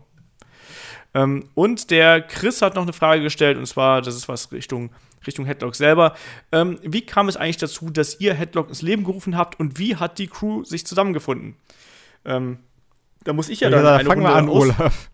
da muss ich ja anfangen auszuholen. Es war vor zwei Jahren. Nein, es war wirklich, glaube ich, vor zwei Jahren, oder? Wir haben letztes Jahr hatten wir irgendwann. Äh, nee, da, wir haben letztes Anfang letzten Jahres haben wir angefangen. Vor fast zwei nach Jahren. WrestleMania. Was? Ist das echt schon lange her? Ja gut, wann hat's angefangen? Januar, Februar oder sowas? März? Ich muss mal gerade schauen. Ich überlege gerade, wann war das denn? Das war letztes Anfang letzten Jahres haben wir. Ich meine, das war äh, vor. Das war Superstars of Wrestling. Das war im Mai. Das war im Mai 2000. Nee, im April 2016 habe ich die ersten Podcasts. Also vor anderthalb. Jahren. So. 2016. Wir haben 2017. Das ist ja gut. Ja, das Ja, wollte ich gerade sagen, sowas. Ja, du hast recht, ich kann wieder nicht rechnen. Ähm, ja, nee, jetzt, wurde- genau, das war, also, also also die Geschichte fing eigentlich damit an, dass ich, ähm, äh, headlock.de hatte ich mir schon vorher gesichert gehabt. Ich wollte eigentlich ursprünglich einen Blog draus machen, habe dann gemerkt, so, äh, noch mehr schreiben, als ich jetzt ohnehin schon beruflich mache, ist halt irgendwie doof. Ähm, und habe dann erstmal die Domain eine ganze Zeit lang ruhen lassen, war dann ja bei äh, WrestleMania 32 ähm, und habe dann da an einigen Podcasts irgendwie so teilgenommen. Ich war bei Power Wrestling, ich war bei den Kollegen von Play 4 ähm, und habe dann gemerkt, so, hey, eigentlich ist Podcast gar nicht so schwer und äh, so rein vom Reden her geht es ja eigentlich ganz gut. Mach das doch einfach. So, und dann habe ich mir dann überlegt, so, ja, okay, wie machst du es dann? Und ja, lange Rede, kurzer Sinn, daraus entstand dann halt eben diese erste Ausgabe von, ähm, von Headlock, die wir dann bei Superstars of Wrestling aufgenommen haben, wo ich dann ein Interview mit John Simmons gemacht habe. So. Ähm, die ersten Leute habe ich dann halt so aus meinem Bekanntenkreis und aus Kollegenkreis zusammengesucht, von denen ich wusste, dass die äh, Wrestling-Fans sind.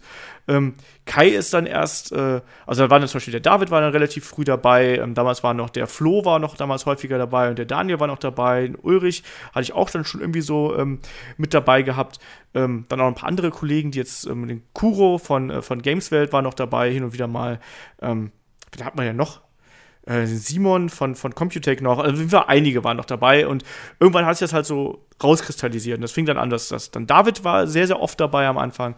Ähm, und dann haben wir, ich glaube, Kai, du hast uns angeschrieben, weil du über den äh, Kuro, glaube ich, was auf Twitter gelesen hattest, Genau, oder? über einen äh, Tweet von Kuro. Ich weiß auch gar nicht mehr, wie ich euch angeschrieben habe oder sowas, aber ähm, irgendwie so hat sich das Kann ich gleich gucken.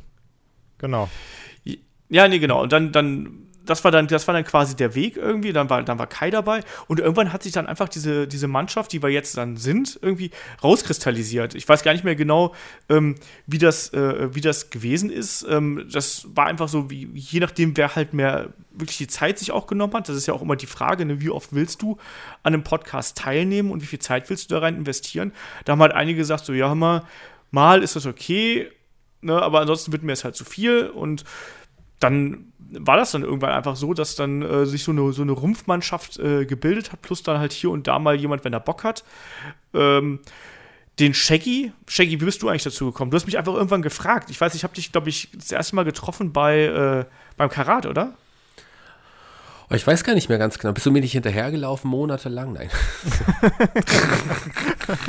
ja, also es kam irgendwie, ich, ähm, Ich glaube, du bist mir hinterhergelaufen. Du hast irgendwann noch mal, wir- du hast, du hast glaube ich, auf, dem- auf dem Karat hatten wir, glaube ich, so besprochen, so, ja, kommst du zu mir, so, ja, ich würde ja auch mal ganz gern mitmachen. Und dann irgendwann hast du mich noch mal bei Facebook angeschrieben oder so. ich weiß es auch nicht mehr ganz genau. Ich habe ja dann parallel auch schon bei anderen Podcasts auch mitgemacht gehabt, bei GF zum Beispiel, auch ein sehr schöner Podcast von- vom Tim Petrowski über die europäische Szene immer mehr.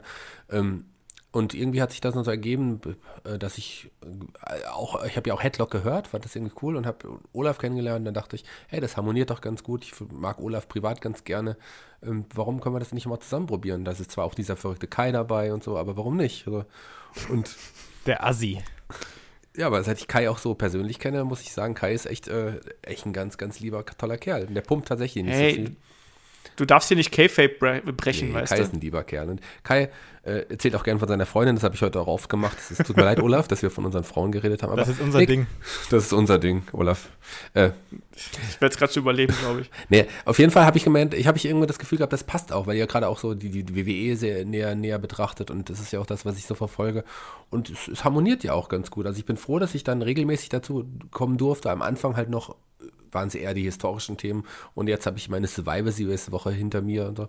und wir planen ja auch diese Podcasts tatsächlich wirklich Monate im Voraus. Das ist terminlich mit mir immer äh, anders gar nicht zu machen. Also Olaf gibt die Themen vor oder wir überlegen gemeinsam Themen und dann sagt jeder, wer wann könnte und so. Und dann planen wir das halt wirklich schon Monate vorher manchmal, die Termine. Und das ist schon ganz schön. Und das funktioniert so, funktioniert mit meinem Lebensstil. Und ich freue mich, bei euch dabei zu sein. Es, es, ist ja auch immer eine Frage, wie das irgendwie harmoniert. Und man hat einfach irgendwann rausgefunden, ähm, wie das alles so zusammenpasst. Ne? Und mein, mein Plan war ja auch am Anfang ganz anderer. Also als ich den Podcast hier ins Leben gerufen habe, war ja eigentlich mein Plan, ich will immer wechselnde Gäste haben. Und dann irgendwie haben die Leute sich dann doch hier irgendwie äh, eingenistet, so, weil es ist dann halt doch einfacher, mit einer festen Mannschaft das zu machen. Und wir verstehen uns ja auch alle gut. Das merkt man ja auch, glaube ich, an der Art und Weise, wie wir die Podcasts führen, ähm, dass das halt, glaube ich, auch inzwischen schon äh, so ein bisschen mehr geworden ist als nur ein Podcast, ein bisschen hier einfach. Ja, so ein bisschen. Ähm, aber den wir hier zusammen machen, weil das, also es war das, das Kuriose war ja, dass, glaube ich, äh, Kai, du warst ja, glaube ich, dann irgendwie ab Ausgabe, keine Ahnung, 30 oder so dabei. Ich weiß, und wir haben es ja trotzdem erst. Ich weiß, ich, ich oh, meinst, meinst, du, ich weiß das noch aus dem Kopf bei 138 Podcasts? Ja, ist doch dein Podcast, ja, du weißt das. Ja, ich weiß nicht alle aus dem Kopf. Ich bin, dann könnte ich aber wetten, das auftreten, wenn es das noch geben würde. Warum nicht? Ähm, es, ähm, äh, das war auf jeden Fall im, im Juni. Im Juni war das irgendwann. Also sprich, aber trotzdem, weil der, der Gag war ja eigentlich daran, dass wir zum Beispiel Kai ähm, super spät erst kennengelernt haben. Also ich glaube, ich habe dich ja wirklich das erste Mal so in live gesehen, dann wirklich beim Karat. Ja, das stimmt. Und das war quasi neun Monate später, nachdem wir eigentlich schon 70 Millionen Podcasts zusammen gemacht haben und jede Woche, äh, keine Ahnung, vier Stunden miteinander skypen oder so. War Ausgabe also. 16 übrigens. Ja, okay. Ähm, Nein, aber es, es, hat sich halt irgendwann einfach so zusammengefunden und so. Und wie gesagt, da hast du noch einen David dabei, der auch immer. David ist ja auch jemand, der dann extrem viel, ähm, was so das Design von Headlock angeht, ja extrem viel gemacht hat. Der hat das Logo gebaut, ähm, der gibt mir dann irgendwie auch Tipps bei, was, was irgendwie Social Media angeht und so, weil er sich damit auskennt.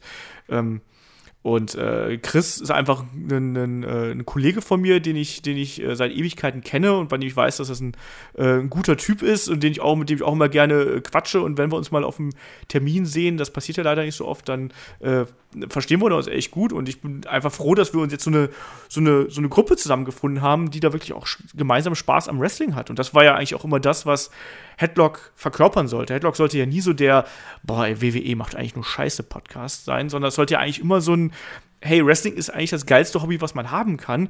Und das wollen wir hiermit immer zeigen. Und ich glaube, das haben wir bis jetzt noch ganz gut hingekriegt, obwohl wir hin und wieder auch ein bisschen negativer geworden sind.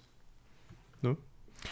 Ja, und, wir, und wie ich sage, ich finde, wir harmonieren alle irgendwie ganz gut miteinander. Und ich würde mal gerne wissen von euch Hörern, wer ist denn eigentlich euer, euer Lieblingsteam? Wer ist, wer ist euer Lieblingspodcaster von den Jungs hier? Das wäre doch mal spannend von euch, das zu hören. Bewertet uns doch mal. Na, genau, mit, mit, mit Bananen oder mit Sternen alternativ, genau. Das Schönste war immer, wenn Nein, nur das Positive bitte, nicht die negativen Sachen hervorheben, sondern wen mögt ihr gerne. Das Schönste war immer, genau. wenn Olaf Tweets weitergeleitet hat, boah, ich finde Kai voll gut. Und alle, die so gedacht haben, boah, Kai ist ein richtiger Bastard. Aber hey, ihr wart halt leiser als die Leute, die mich äh, mochten. die waren lauter. Ach, bis jetzt, also unsere, äh, auch da wiederum, ähm, ich bin auch sehr dankbar dafür, dass halt so eine gute Stimmung auch innerhalb der, ähm, der Community quasi herrscht. Also wir haben ja da inzwischen ja viele Leute, die uns schreiben und so.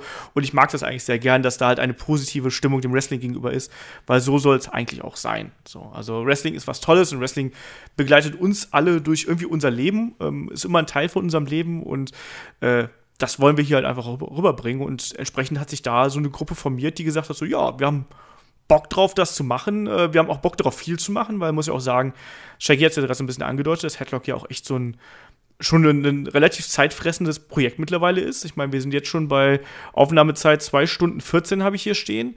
Ähm, also ein Podcast in dieser Größenordnung pro Woche plus die Patreon-Sachen plus halt noch die wöchentlichen Reviews zu den Shows.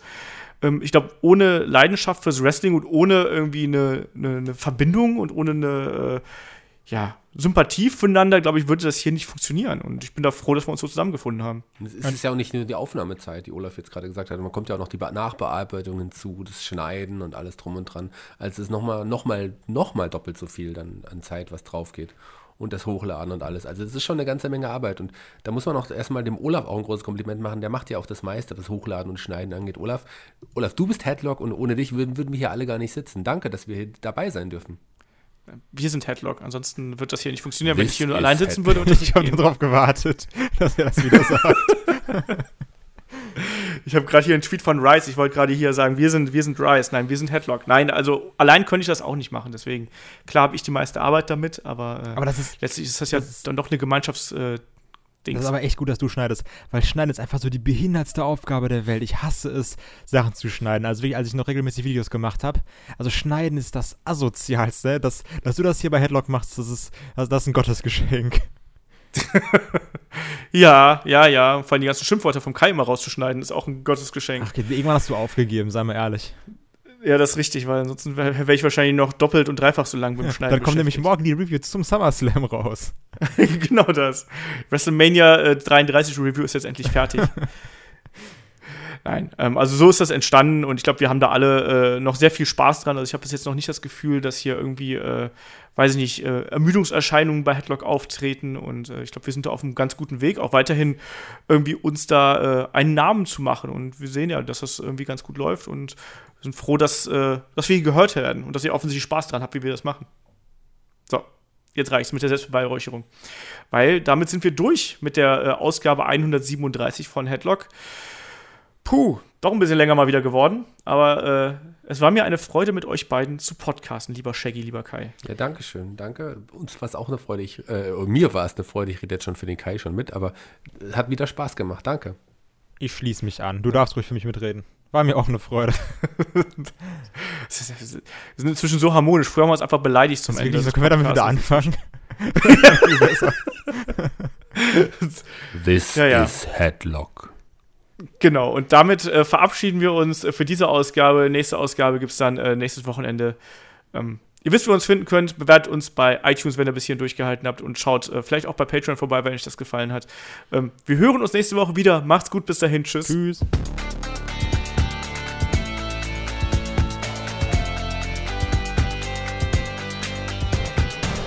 Headlock, der Pro Wrestling Podcast. This was Headlock.